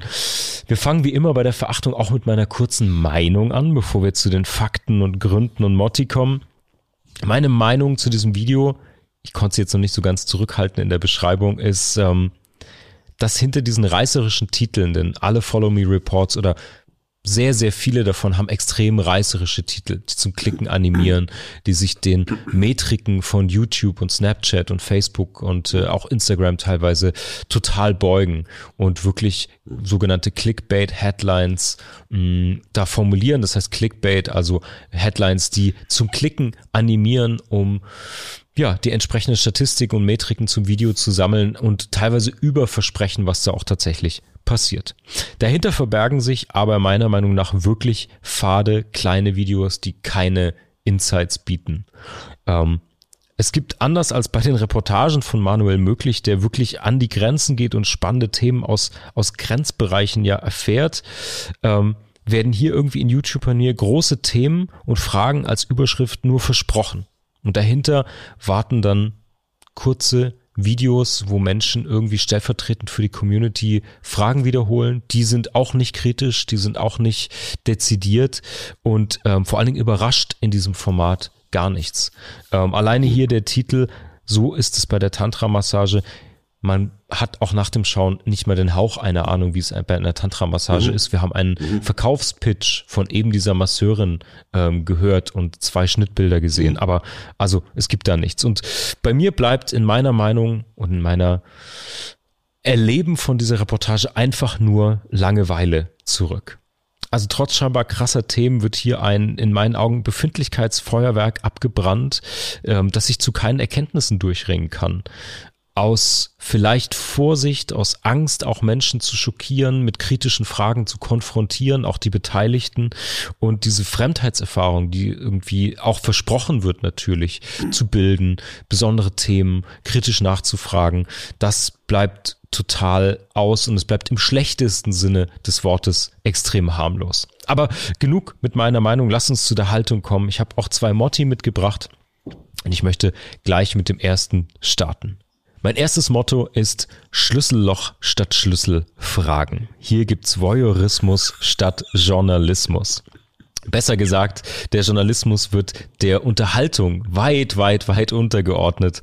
Ähm, und im Grunde geht's wirklich nur ums Zuschauen, um den Voyeurismus. Es gibt, und jetzt zoomen wir ein bisschen raus und gucken uns erstmal viele andere Follow Me-Reportagen an, dann stellvertretend auch noch andere Formate von Funk. Es gibt hier ganz, ganz viele Reportagen und die haben eins gemeinsam, die gehen auf Einzelschicksale ein oder auf einzelne Begegnungen, einzelne Momente. Es gibt natürlich, wie in den von dir erwähnten Formaten, Markus, journalistisch und Reporter-mäßig gute Arbeiten einerseits und andererseits gibt's aber ganz, ganz viele sogenannte Reportagen, die wirklich ein Porträt sind von Menschen, von Einzelschicksalen und da fehlt komplett eine Einordnung ins große Ganze. Das fängt dann mit Clickbait-Headlines an und es bleibt so voyeuristisch und reißerisch und mit Einzelbeobachtungen gespickt, ähm, dass sonst auch nichts mehr kommt. Es gibt zum Beispiel ein Format, das nennt sich Die Frage. Da fehlen auch Einordnungen. Ähm, ein Beispiel, das aktuellste Thema ist äh, geplante Solo-Mutterschaft. Das wird angekündigt mit den Worten, jetzt gibt es einen richtigen Deep Dive in dieses Thema. Das Video ist 13 Minuten lang. Ähm, und man merkt immer wieder, wir werden im Vorfeld auch Stimmungsbilder abgeholt aus den Comments und auf Basis dieser Stimmungsbilder, was die Community und sozusagen die Social Media Nutzer dort abgeben, werden dann auch Reportagen sogenannte produziert. Ähm, da gibt es ein Format, das nennt sich True Doku, also TRU. Ähm, da fehlen Reporter gleich komplett. Da wird nur aus der subjektiven berichtet, also Interviewte kommen zu Wort, dann gibt es gar keine Einordnung mehr und da sind wir dann auch wirklich im kompletten Boulevard, im Tratsch und Klatsch, äh, im Skandalträchtigen angekommen. Es geht immer um Drama, es geht um heil unheilbare Krankheiten, um besondere Diagnosen, um Leben voller Lügen, um jemanden, der keine Kinder kriegen kann. Also wirklich Top-Shelf äh, Boulevard-Themen. Ähm, ja, ohne jegliche Einordnung, sondern einfach so abgefilmte Statements und Interviews.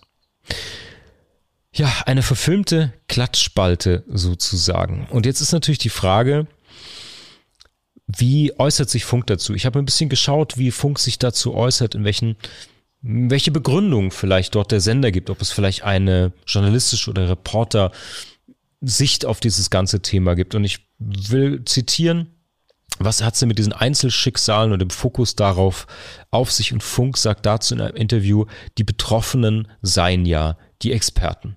Und das ist meiner Meinung nach aus ganz, ganz vielen Gründen natürlich Quatsch.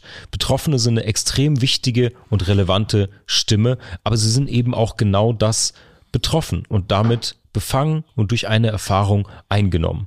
Und ich finde, Betroffene sind extrem wichtig zu hören, aber immer im Kanon mit anderen Stimmen. Und das ist dann was, wo was Journalistisches am Ende dabei rauskommen kann. Aber so wie es jetzt gerade läuft, ist es reiner Voyeurismus und darunter leidet selbstverständlich selbstredende inhaltliche Qualität massiv.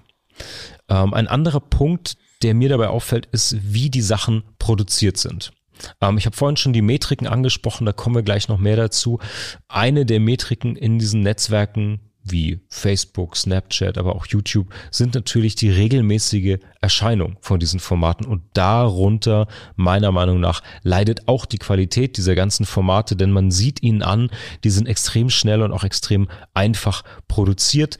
Vielleicht daher auch die Entscheidung, auf Statements zu gehen und Einzelschicksale. Man muss nicht kontextualisieren, man muss nicht so tief in die Recherche eintauchen. Was recherchiert wird, wird in kleine Kacheln eingeblendet. Die Moderatorin muss sich nicht dazu äußern. Das ist echt easy zu produzieren. Ähm, ich brauche keine Faktenchecks und ich kann wirklich regelmäßig easy was veröffentlichen. Im Interview sagt eine Sprecherin von Funk dazu, dass es auch für unterschiedliche Kanäle produziert wird und habe ich eben schon als Feedback auf deine ähm, Verehrung genannt. Snapchat gehört für mich dazu und da muss man sich einfach fragen, was auf Snapchat denn an Journalismus möglich ist. Ähm, wenn der natürlich immer zu den umfangreichen Quellen und Recherchen und vollen Formaten verlinkt, ist es vielleicht ein, was ist es dann? Ein Reichweitengenerierung, eine Werbung für das eigentliche Format. Ich weiß noch nicht ganz, was journalistische Formate auf Snapchat in 30 bis 60 Sekunden liefern wollen. Wäre ich mal gespannt. Naja, und ähm, ich finde, unterm Strich bleibt bei diesen Funkformaten anders als bei den von dir genannten, die wichtige große Themen haben und sich denen auch sehr sensibel nähern, wirklich die Frage, was da für einen öffentlich-rechtlichen jungen Ableger eigentlich für Qualitätsstandards gesetzt werden, weil wirklich eher auf Quantität und scheinbar Metriken wie Likes, Views, also sogenannte Eitelkeitsmetriken aus sozialen Netzwerken geguckt wird. Da passieren auch grobe Schnitzer. Ich habe einen, der relativ bekannt war, jetzt nochmal mitgebracht und zwar im Dezember 2021 gab es ein Video, das in sieben Minuten 30 erklären wollte, warum Hitler der wurde, der er war. Äh, das war ein kurzes animiertes Video mit dem Titel Bevor Adolf Hitler berühmt wurde und ähm, Dagegen hat der Deutsche Historikerverband VHD protestiert wegen Verfälschung historischer Fakten. Und Funk hat das nicht redigieren können, sondern das Video einfach gelöscht. Gibt es einen spannenden Artikel in der Süddeutschen dazu, packe ich euch gerne in die Show Notes. Also das ist eines von den Fällen, wo es relativ öffentlichkeitswirksam und auch dramatisch in die Hose ging und eben vielleicht dem Produktionstempo geschuldet, ich weiß nicht genau warum, aber eben wirklich grobe Schnitzer gab. So, das war das erste Motto.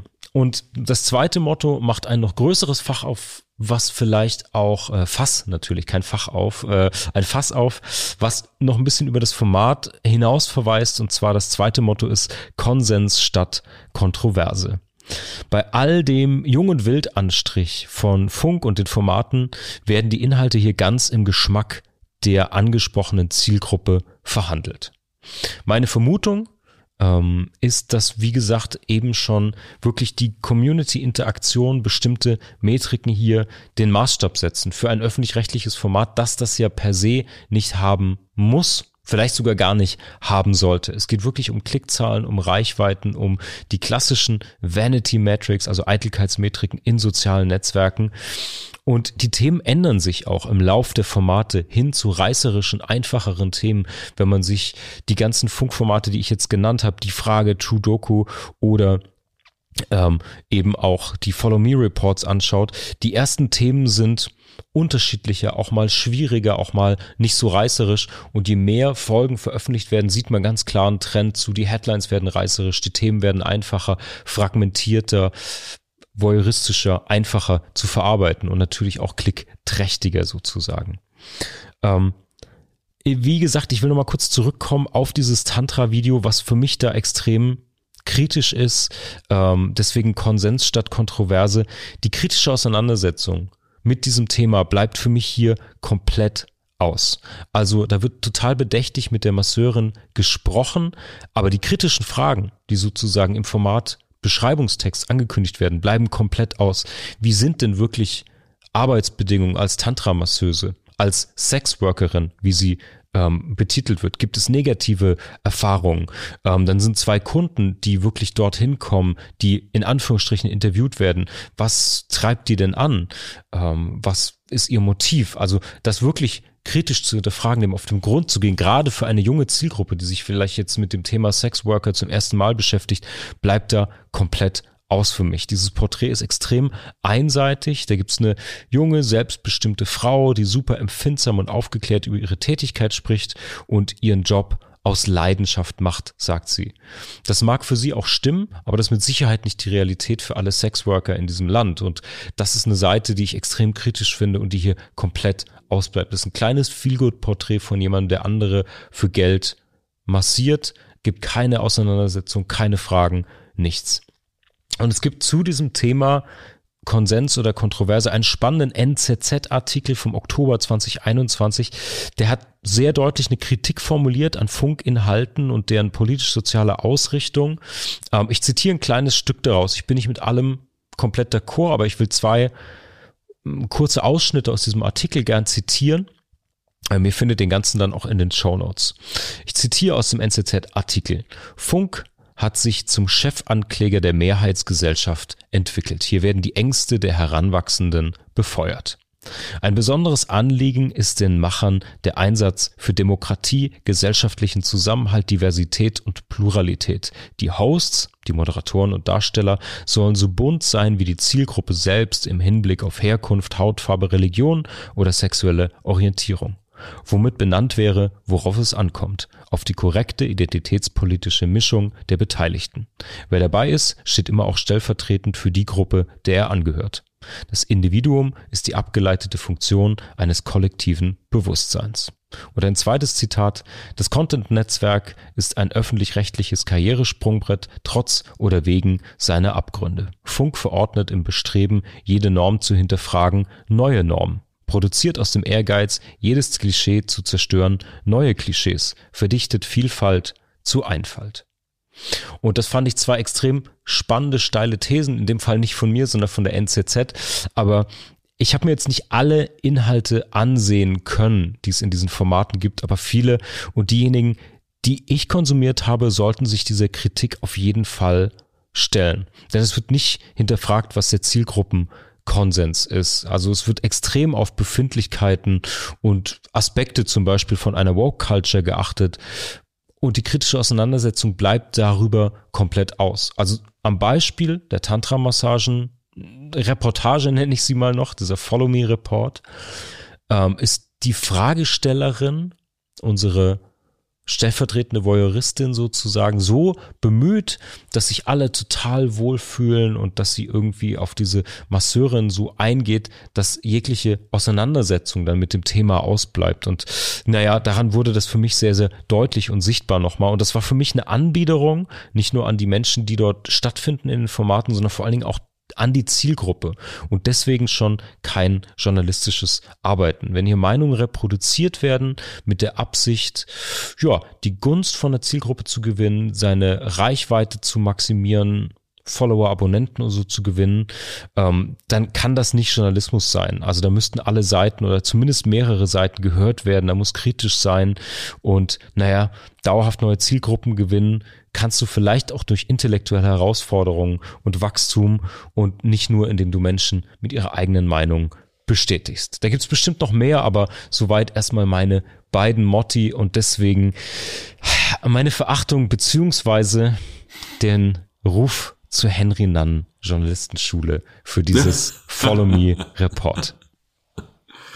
Marc, sehr, sehr schön, sehr ausführlich. Ähm, ich äh, schließe mich ja an bei der ähm, ne, aber Henry Nann Schule, dass wir da nochmal sozusagen äh, einen Link geben, ja. dort nochmal vorbeizuschauen, aus verschiedensten Gründen.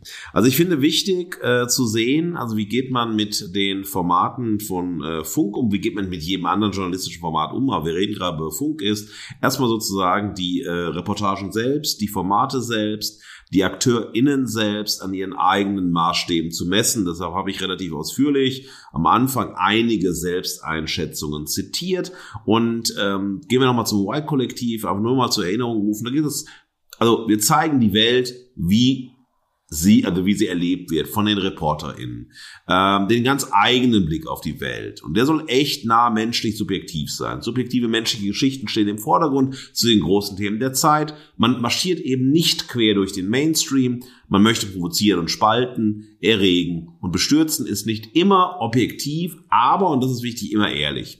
So, wir könnten jetzt herangehen und all diese Themen nehmen und sagen, okay, wo trifft was zu? Das Moment zu sagen, also man schaut auf die Welt so, wie wir sie erleben, da würde ich schon sozusagen erstmal kritisch hinterfragen. Also wenn wir sagen, okay, also gibt mal äh, sozusagen Tendenzen, Einschätzungen des Publikums und so weiter, der äh, ZuschauerInnen, der Userin, der Abonnentinnen und so weiter, naja, äh, welche Lebenswelten werden wiedergespiegelt, ja, und äh, wie geht man mit diesen Lebenswelten dann um? Ähm, dass dieser Blick auf jeden Fall ähm, subjektiv ist, das wird klar, also diese Follow-Me-Report Reports. Das funktioniert am Anfang für mich, also wenn du diese Reportage reingehst zum Tantra, ähm, ganz gut. Du hast eine Alltagssituation, also bist auf der Straße, du begegnest ähm, der Reporterin, die konnte sagt kurz, was wird passieren und du gehst ein Stück mit ihr mit und so weiter. Also du bist halt in einer Alltagssituation, du kommst in ein Alltagsgespräch, so wie du adressiert wirst und so weiter. Es gibt keine große Kontextualisierung, aber das ist ja sozusagen, wenn man Gespräche führt und sich erstmal sozusagen im Alltag trifft und so jetzt pass auf, ich nehme dich irgendwo mit hin. Mhm. Das ist sozusagen, finde ich, äh, da sehr einfach gelungen umgesetzt, diese Idee zu haben, also follow me, komm mit und wir reden einfach Alltagsgespräche. Und das ist etwas, was ganz wesentlich ist bei erfolgreicher digitaler Kommunikation. Nicht die Erhöhung von Komplexität, sondern das Moment, du bist in einem Alltagsdialog, du wirst auf einer Alltagsebene abgeholt. Das ist jetzt nicht, also ne, das ist relativ niedrigschwellig, wie du reinkommst und so weiter. Je mehr du kontextualisierst, je mehr du Content hineinbaust, desto komplexer wird es und dann vielleicht aber auch eben nicht mehr sendefähig, auch nicht mehr anschlussfähig und so weiter. Wir wir beide sind nicht Zielgruppe. Das heißt, ich möchte mir nicht anmaßen zu sagen, das sind jetzt die Themen, nicht die Themen der Zielgruppe. Und das ist langweilig. Wir schauen mit einem äh, ganz anderen sozialisierten Blick, sozialisiert auch im Sinne von Alterssozialisation auf diese Themen. Und da möchte ich jetzt nicht sagen, also aus meiner Warte heraus, das sind die Themen, die die Leute betreffen. Ja, nein, vielleicht. Ähm, sie werden aber sozusagen als die zentralen Themen gesetzt oder Themen, auf die man aufmerksam machen mhm. möchte. Ähm, was äh, aber bei diesem Follow Me und bei diesen Alltagsgesprächen ist, es bleibt halt schon auf jeder Ebene, wie du sagst, dabei eben stehen. Äh, man erfährt eben nicht wirklich Hintergründe. Wenn man miteinander redet, stellt man mehr Fragen, macht mehr Hintergründe und so weiter. Und für mich ist diese Follow Me Reports, also diese eine Folge, über die wir jetzt konkret sprechen, eine Versuchsanordnung. Wie machst du Reportage? Äh, wie soll das irgendwie funktionieren? Und du hast wie in einem Drehplan, wie in einem Reißbrett, da ist nichts spontan, da ist nichts irgendwie ähm, und ich mal einen Raum für Spontanität, weil alleine, wenn ähm, die einzelnen KundInnen dorthin kommen und dann die Reporterin also die reagiert nicht spontan auf irgendwas, außer mit einer Floskel. Und das ist kein, also keine Schnelligkeit, irgendwie nochmal da was einzuordnen, nochmal tiefer nachzufragen und so weiter. Insofern war ähm, die Protagonistin ähm, die äh, Tantra äh, Masseuse war dann eine, äh, macht einen Werbeclip für sich, so, oder genau. macht einen Werbeclip fürs Thema. Es ist aber kein Journalismus, es ist keine weitere Verortung, Einordnung, auch wenn man nicht viel Zeit hat und so. Und dann so, ähm, sie geht durch das Bild, als sie dann mit in die eine Massage geht und hat einen Tee in der Hand, guckt in die Kamera, hu, ich trinke jetzt noch einen Tee. Ähm, ja gut, ich sehe, dass du Tee, also was trinkst, ob du jetzt einen Tee trinkst, ist doch voll, völlig egal. Oder ob du einen Grog trinkst, ist komplett egal. Ich sehe das. Und insofern verpufft wahnsinnig viel der Sendezeit einfach darin, Dinge, die man sieht, äh, nochmal zu verbalisieren, also eine Redundanz zu erzeugen, keinerlei Kontextualisierung zu gehen, alles so stehen zu lassen, wie es ist. Aber wichtig ist dabei, und das hat diese ähm, Weichzeichner-Ästhetik oder dieses Feel-Good-TV, äh, ja, ähm, alles ist mit höchster Positivität versehen. Also alles ist positiv. Mhm. Also, also, das ist in Ordnung, weil es ja natürlich eine Wertschätzung, einen Respekt und so weiter vermittelt, aber es ist halt nur positiv. Es hat nichts, was irgendwie mal nachfragt, mal pro, also es hat auch nichts, was provoziert und spaltet, nichts, was genau. erregt und bestürzt. Also der Titel ist sozusagen viel provokanter äh, als alles, was man sieht und was man tut und so weiter. Insofern auch hier ähm, es findet nicht das statt, was versprochen wird. Ja. Und dann ist genau das, was du sagst, Clickbaiting, genau das ist da. Also du willst halt äh, mit, oh, oh, Tantra, uh, das ist ja, uh, und so, ja.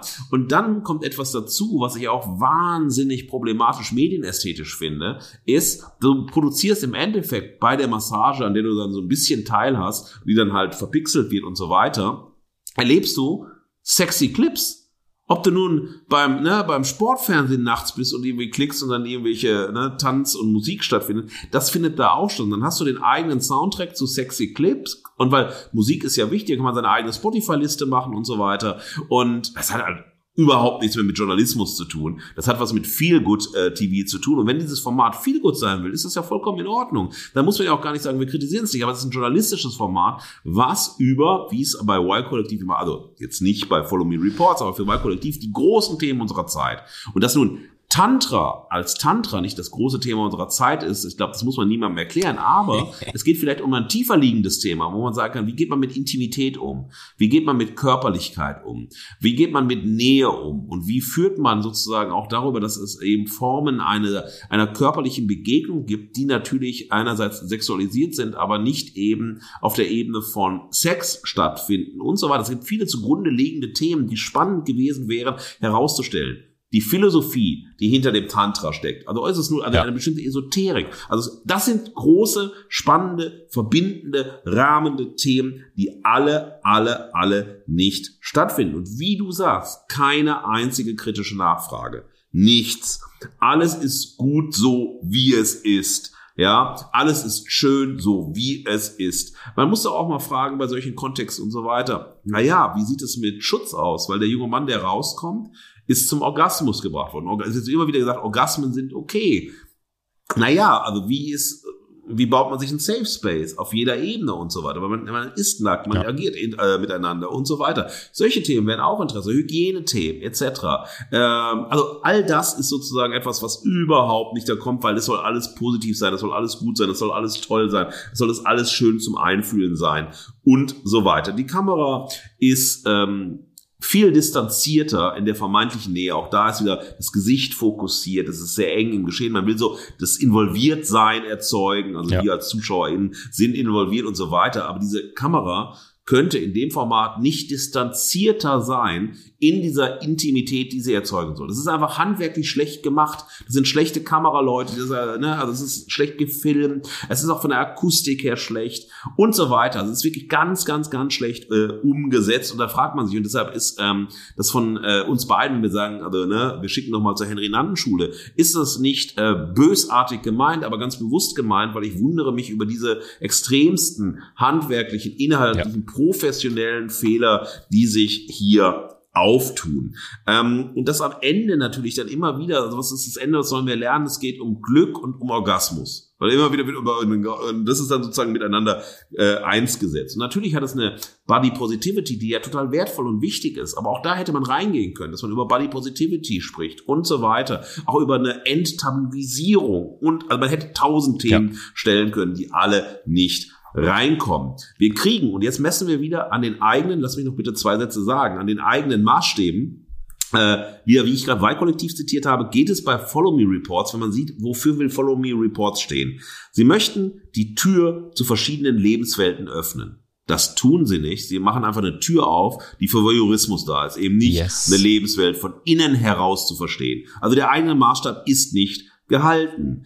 Ähm, es geht um Begegnung mit jungen Menschen. Ja gut, das haben sie nun mal äh, gemacht. Das ist okay, aber das ist auch keine naja, allzu große journalistische Leistung, das hinzubekommen. Es geht um Schlüsselmomente des Lebens und soll es in den Follow Me Reports gehen. Und ganz ehrlich, also es ist noch nicht mal herausgestellt worden, dass es bei den AkteurInnen, die da waren, ein Schlüsselmoment ist mhm. und nicht so etwas ist wie eine andere Form von Sexdienstleistung oder Körperdienstleistung, die stattfindet. Also auch das ist nicht da.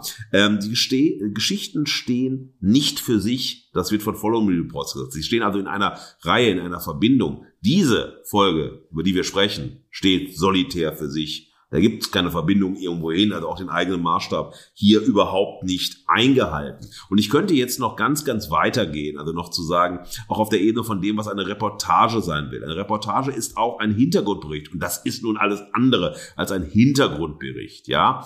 Es geht bei einer Reportage um unmittelbare Anschauung, das wird geliefert, aber Punkt. Das ist halt eben ein Teil von dem, was eine Reportage sein möchte.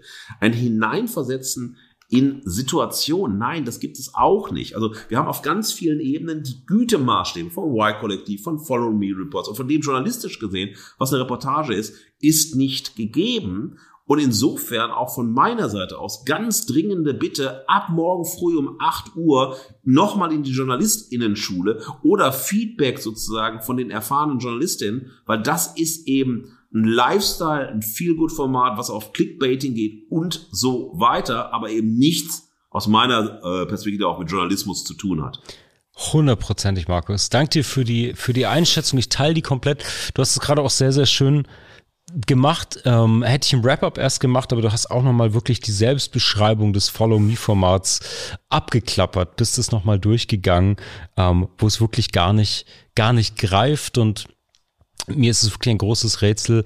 Wir haben hier sogenannte ReporterInnen, die wirklich angeblich die Community fragen, auch die kritischen stellen. Es bleibt völlig aus und ich kann abschließend wirklich nochmal nur wiederholen, wie irgendwie die Journalistin ähm, Aminata das zusammengefasst hat. Also sie ist da, erlebt all das, verpasst es, kritisch über Sexwork zu sprechen, verpasst es, diese Momente dieser Intimität einzufangen, die Motive, die Situation, wenn die da wirklich in der Massage sind, aufzulösen.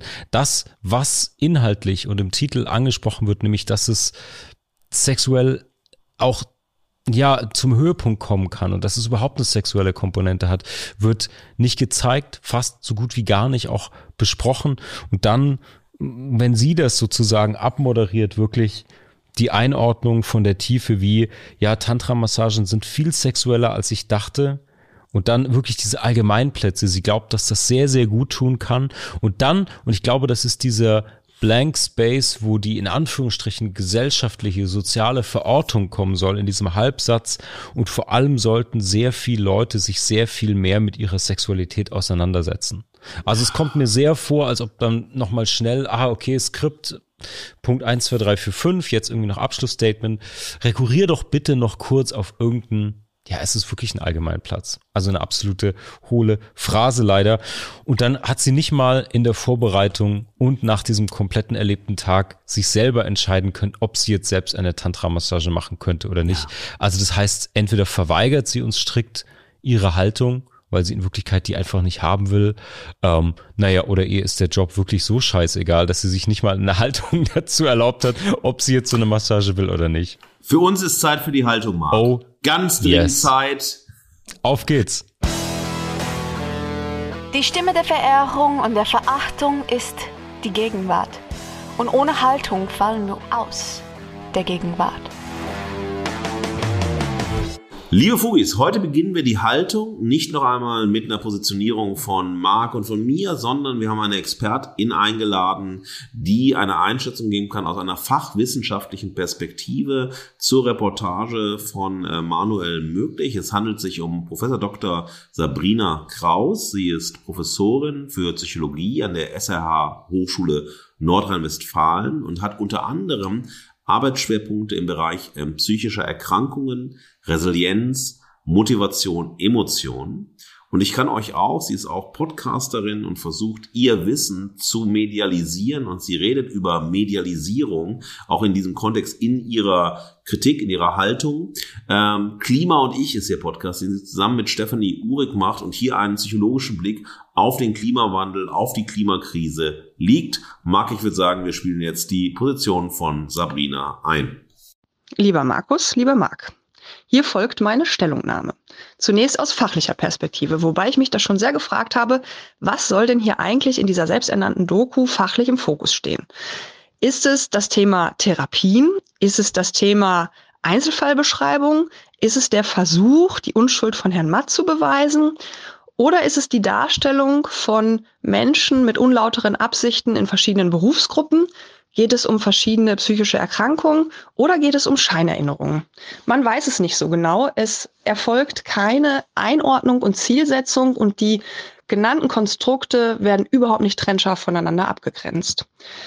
Das Thema Scheinerinnerung ist ein spannendes und es gibt Scheinerinnerungen. Ich würde sogar sagen, die meisten Scheinerinnerungen werden auf Familienfeiern erzeugt.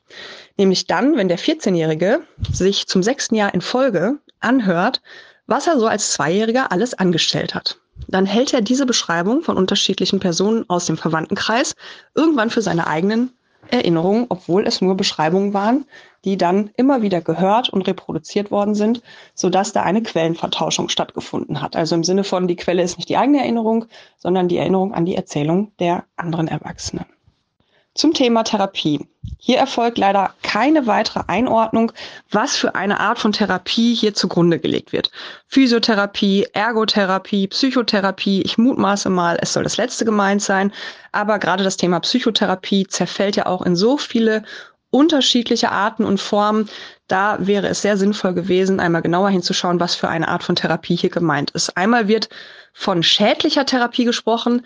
Nun ja, das ist ja kein expliziter Ausbildungszweig und dass Therapie möglicherweise mal nicht gut gemacht sein könnte. Das wird auch keiner in Abrede stellen. Das ist ja genauso wie bei den Medizinern. Da kann auch mal etwas gut laufen oder nicht so gut laufen.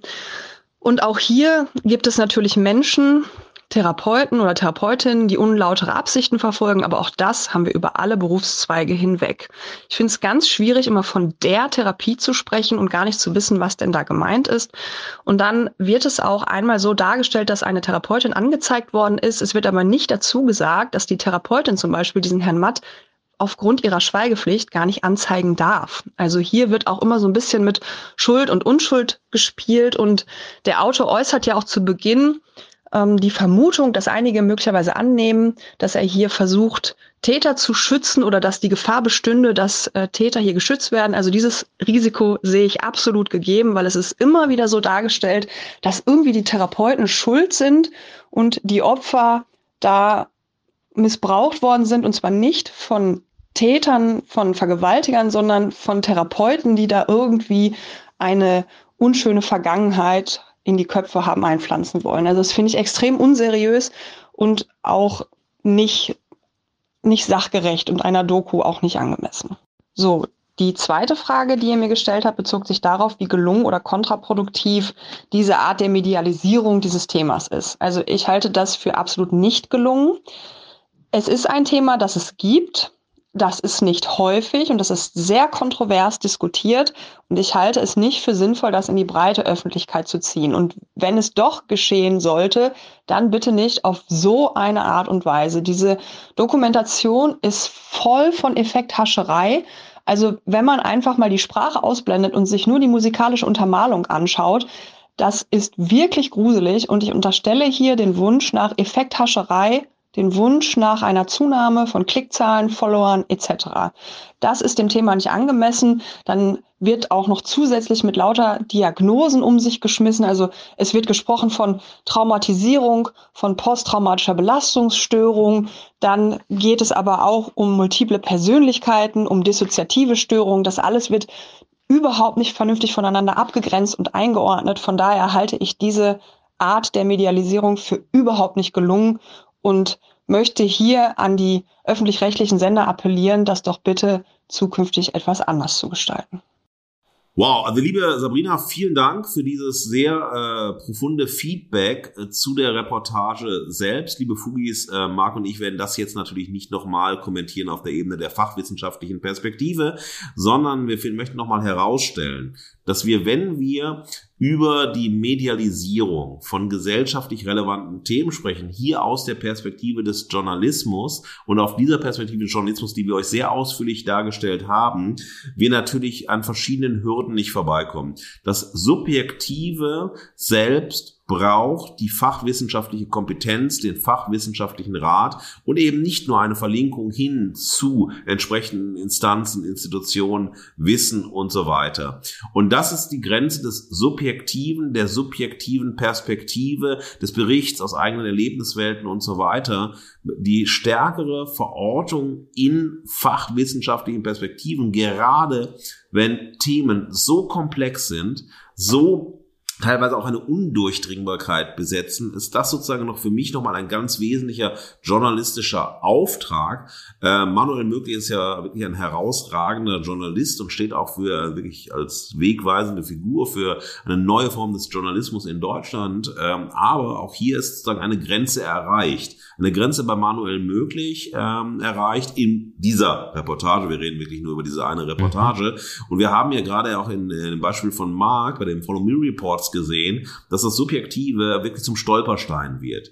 Und ich finde, und da sind wir in der Haltung ähm, wirklich drauf aus, Marc und ich haben uns hier im Vorfeld, liebe Fugis, nicht, ähm, wie immer, nicht zu den einzelnen Haltungen und so weiter abgesprochen, sondern wir wollen es hier im Moment entstehen lassen. Es ist so, dass man über äh, andere Positionsbestimmungen oder noch alternative, erweiternde, wie ihr es nennen wollt, Positionsbestimmungen zwischen Subjektivität und Objektivität im Journalismus sprechen muss. Denn der Fokus, also, und deshalb haben wir die Folge ja genannt, Journalismus in der Erlebnisgesellschaft, es wird dann schwierig, wenn das Medienprodukt selbst, das etwas Aufklärendes sein soll, etwas Kontextualisierendes sein soll, etwas Kritisches sein soll und so weiter, sehr stark über die Logik der Erlebbarmachung von Wirklichkeit funktioniert und andererseits Erlebbarmachung sowohl ähm, auf der Ebene von RezipientInnenwelten, ZuschauerInnenwelten, aber eben auch auf der Ebene von ähm, medialen Logiken, das Clickbaiting, das Herausstellen von natürlich funktioniert ganze Digitalisierung funktioniert über die Logik der großen Zahlen. Und die Legitimation ist, je mehr Abonnentinnen ich habe, je mehr FollowerInnen habe, je mehr Feedback ich habe und so weiter, desto legitimer bin ich, desto wichtiger bin ich, desto wegweisender bin ich, desto mehr Impact habe ich und so weiter. Natürlich braucht man Reichweite, natürlich müssen Zeitungen sich verkaufen, sich Zeitungen verkaufen müssen, natürlich braucht es eine Quote relevant und so weiter. Aber läuft hier sehr stark Gefahr, eben die, an der Logik der Zahl zu hängen, an der Logik der Kommerzialisierung zu hängen, an der Logik der Sensation zu hängen und so weiter. Und dabei eigentlich den journalistischen Auftrag, der vielleicht in vielerlei Hinsicht gar nicht so spektakulär sein sollte, wie die Reportagen, die wir sehen werden. Und gerade wenn wir über JournalistInnen wie Thilo Mischke sprechen werden, werden wir in einer Kritik sehr deutlich darauf hinweisen, dass die Sensationalisierung, dass sozusagen, oh, das ist gerade so krasse Wirklichkeit und die Wirklichkeit überfordert mich, überdrängt mich. Und man erzählt eigentlich einen Filmstoff, der nicht mehr Journalismus ist. Man erzählt etwas Serielles, das nicht mehr an sich Journalismus ist. Wenn das sozusagen in den Vordergrund ähm, tritt, durch die erwähnten Logiken, dann kommen wir an die Ende dessen, was der neue Journalismus, den wir gerade beschrieben haben, oder der sagen wir mal, alternative Journalismus sein kann. Und mein letzter noch Hinweis darauf, auch das äh, gibt Funk, und das ist äh, wichtig bei Funk, Funk setzt sehr stark auf Transparenz, was ich sehr begrüße, was ich sehr wichtig finde. Aber die Transparenz erzeugt den blinden Fleck, dass man selbst automatisch im Guten ist, im Richtigen ist eben sozusagen berechnet, auch in aller so, dann sind wir mal zu subjektiv, manchmal klappt es mit der Objektivität und so weiter nicht. Du hast das eine berühmte Beispiel gesetzt. Dann gibt es aber auch keine große öffentliche Auseinandersetzung. Da wird was gelöscht. Aber da muss man sagen, um Gottes Willen, man kann doch nicht einfach was löschen. Man muss doch eine Haltung zeigen. Man muss doch eine Perspektive, man muss sich erklären und so weiter, ja, weil öffentlich-rechtlicher äh, Journalismus, der 44,6 Millionen Euro im Jahr kostet. So, wenn man 44,6 Millionen Euro zur Verfügung hat und dann in dem Fall, wie von dir genannt, um nur eines der Beispiele zu nennen, wir können andere Beispiele noch nennen, ja, dann was löscht und das nicht kommentiert, kein Statement, kein Feedback und so weiter, ist es auch nicht besonders gut, instruktiv, kritisch, lehrreich, verantwortungsvoll, name it, so. Und das ist sozusagen etwas, was man eben nicht aufgeben darf. In der Subjektivität die Verantwortung für das, was man tut, zu vergessen oder zu denken, ich selbst bin automatisch im Guten, ja, im Richtigen, weil ich bin Träger in der Verantwortung. Ich bin Trägerin des richtigen Bewusstseins. Ich bin Trägerin, weil subjektiv, ja. Dann muss man aufpassen, dass man nicht sehr schnell bei Pippi Langstrumpf endet. Hm. Na, na, na, na, ich mach mir die Welt, wie sie mir gefällt. Ja. Hey, Erlebnis, erleben, erleben, erleben. So, ich höre jetzt auf zu singen. Ähm, aber das ist äh, ein ganz wichtiger ja. Punkt. Ja. Tolle Einordnung. Dank dir. Tolle Gedanken. Ich habe auch zuallererst an der Stelle nochmal auch Danke an Sabrina. Sie hat schon auf ein paar unserer Folgen reagiert. Es gibt immer Wahnsinnsfeedback, ähm, wahnsinns tolle Einordnungen, Kommentare. Ich freue mich sehr, dass sie uns jetzt ein ausführliches Feedback hat zukommen lassen, das wir auch verwenden durften. Also an dieser Stelle unbekannterweise liebe Grüße. Dank dir, dass du so engagiert mitdenkst und mitsprichst hier. Ähm, ja, damit sind wir ja sozusagen bei ihrer journalistischen oder Recherche der Einordnungskritik an Manuel möglich. Ich möchte trotzdem noch mal einen Satz zu unserer Verehrung loswerden. Ähm, und zwar bei meiner Verehrung, ich denke die ganze Zeit darüber nach, von welchen Seiten Funk und die besprochenen Formate denn ernst genommen wird und von welchen Seiten nicht oder wer da was ernst nimmt. Hm, und von außen betrachtet, mir fehlen da einige Menschen, die das ernst genug nehmen, vielleicht ernst genug für eine kritische Auseinandersetzung, für diese Haltung. Ähm, ich sehe das möglich, irgendwie die Themen, also Manuel möglich, diese Themen super ernst nimmt, die Menschen, denen er begegnet, die ja. Verantwortung, die er hat.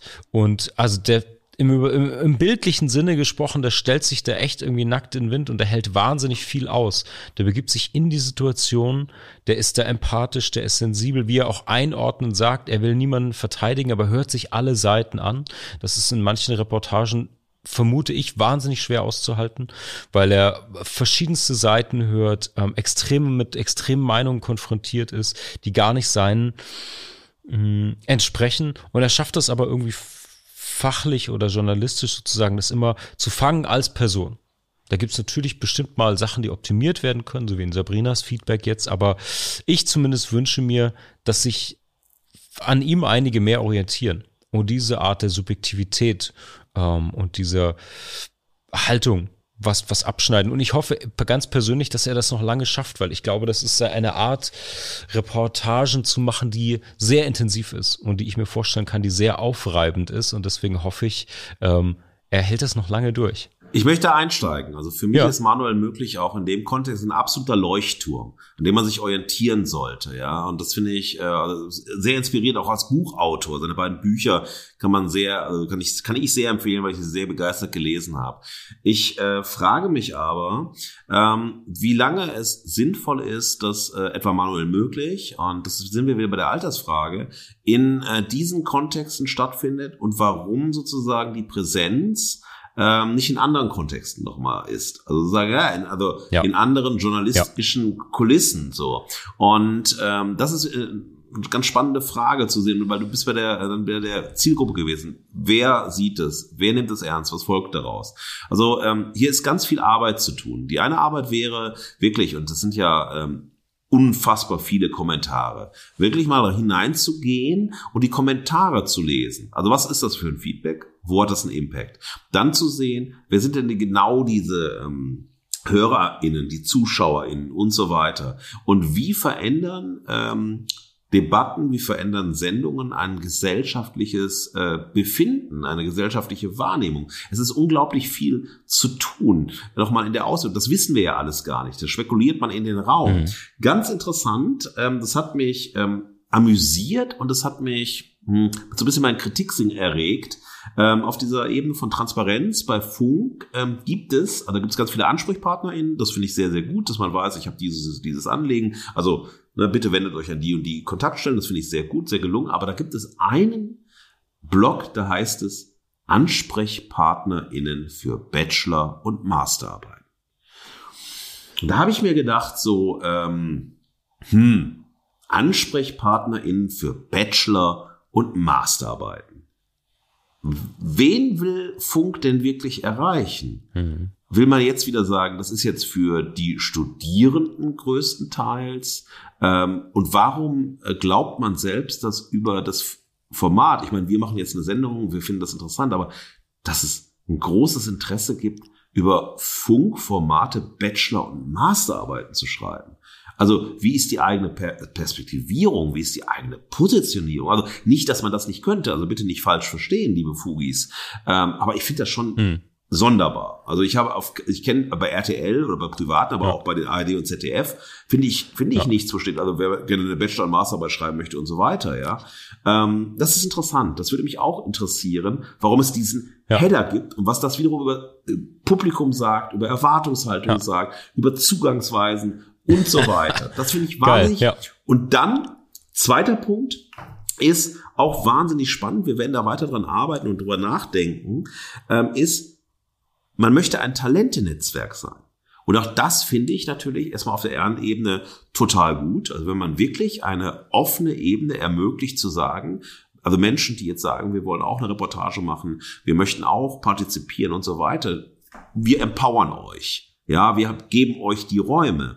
Aber auch das finde ich interessant, wie man äh, relativ schnell, weil 2016 am Start, ja, ähm, es sind ja nicht so viele Jahre, dann auch sehr klar diesen Fördergedanken sieht und wie man sich selbst als Fördererin sieht. Mhm. Also wer fördert genau? Wie wird gefördert? Wie wird, also ist es, ähm, Du hattest gerade die NZZ, also ich habe bei der NZZ bei deiner Einschätzung, also nicht bei deiner, sondern bei der du zitiert hast, das erste, also diese, da macht man sich sehr einfach. Das ist eine äh, Vogue Generation, aber was ist denn Vogue genau? Wer rechnet sich dazu? Das finde ich sehr schwach, das ist ein sehr einfaches Argument, das würde ich nicht nehmen. Aber diese zweite Ebene, natürlich Karrieresprungbrett, das ist natürlich ein großes Thema. Da sind wir bei Talentenetzwerk und so weiter. Also ich glaube, dass es hier viele Ebenen gibt, wo man nochmal sehr kritisch nachfragen könnte und dann auch in den Austausch kommen müsste und so weiter, ähm, um zu sehen, was impliziert das? Also wo führt es hin? Und da habe ich sozusagen auch Brüche in der Haltung, äh, die wir identifiziert haben, haben mit ganz vielen Punkten zu tun, wo ich sage, okay, ähm,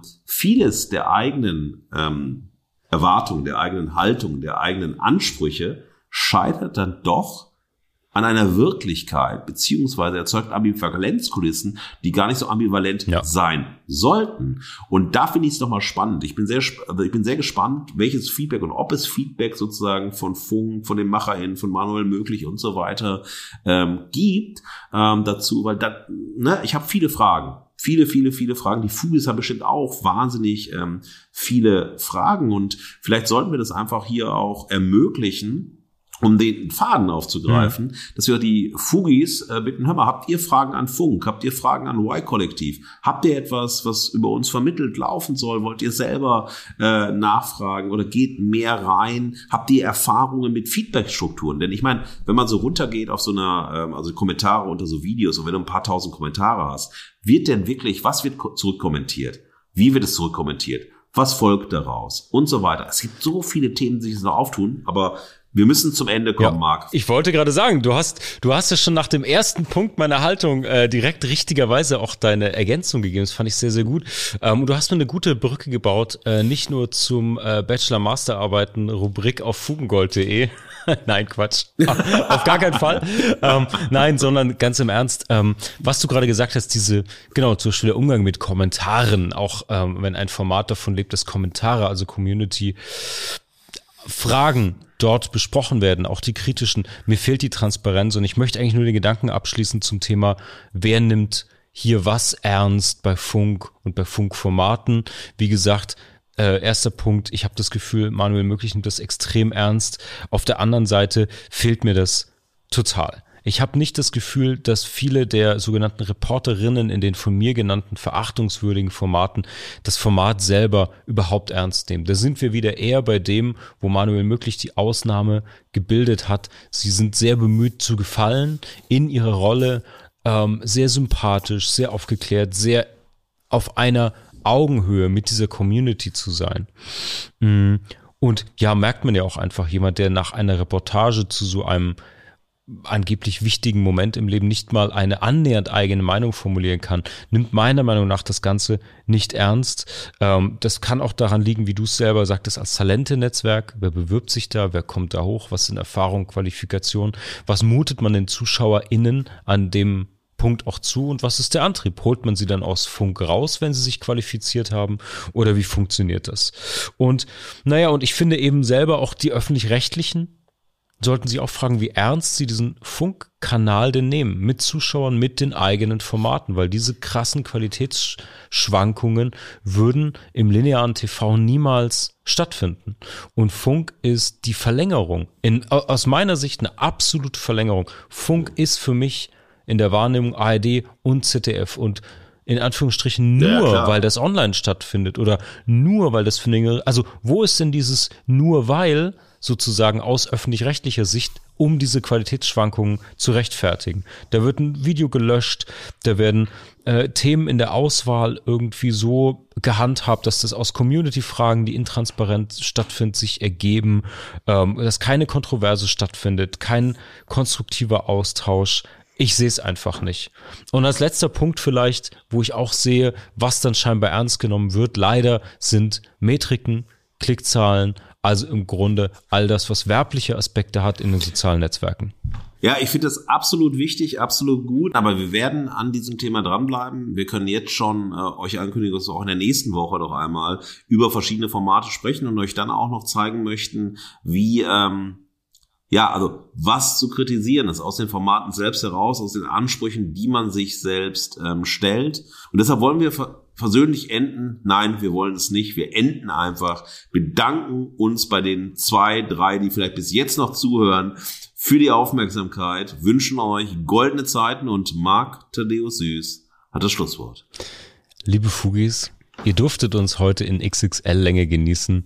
Auf fugengold.de hört ihr diese und alle anderen Episoden. Ähm, ihr könnt wie immer euer Veto einreichen. Wenn ihr Feedback, Kritik, Anmerkungen, eigene Haltungen habt, schickt uns die als DM auf Instagram, über Facebook oder fugengold.de Kommentare. Dann können wir auch eure Haltung in der nächsten Veto-Folge besprechen. Das war's von uns an dieser Stelle. Bleibt golden und wir hören uns auf der anderen Seite. Das war Fugengold für diese Woche. Mehr Haltung zur Gegenwart findet ihr auf fugengold.de und überall, wo es Podcasts gibt. Schenkt uns eure Verehrung und gebt uns eure Verachtung. Jetzt Fugengold abonnieren und keine Folge mehr verpassen. Fugengold wird produziert vom Sweet Spot Studio. Redaktion und Moderation Markus S. Kleiner und Marc T. Süß. Sprecherin Sam Stokes.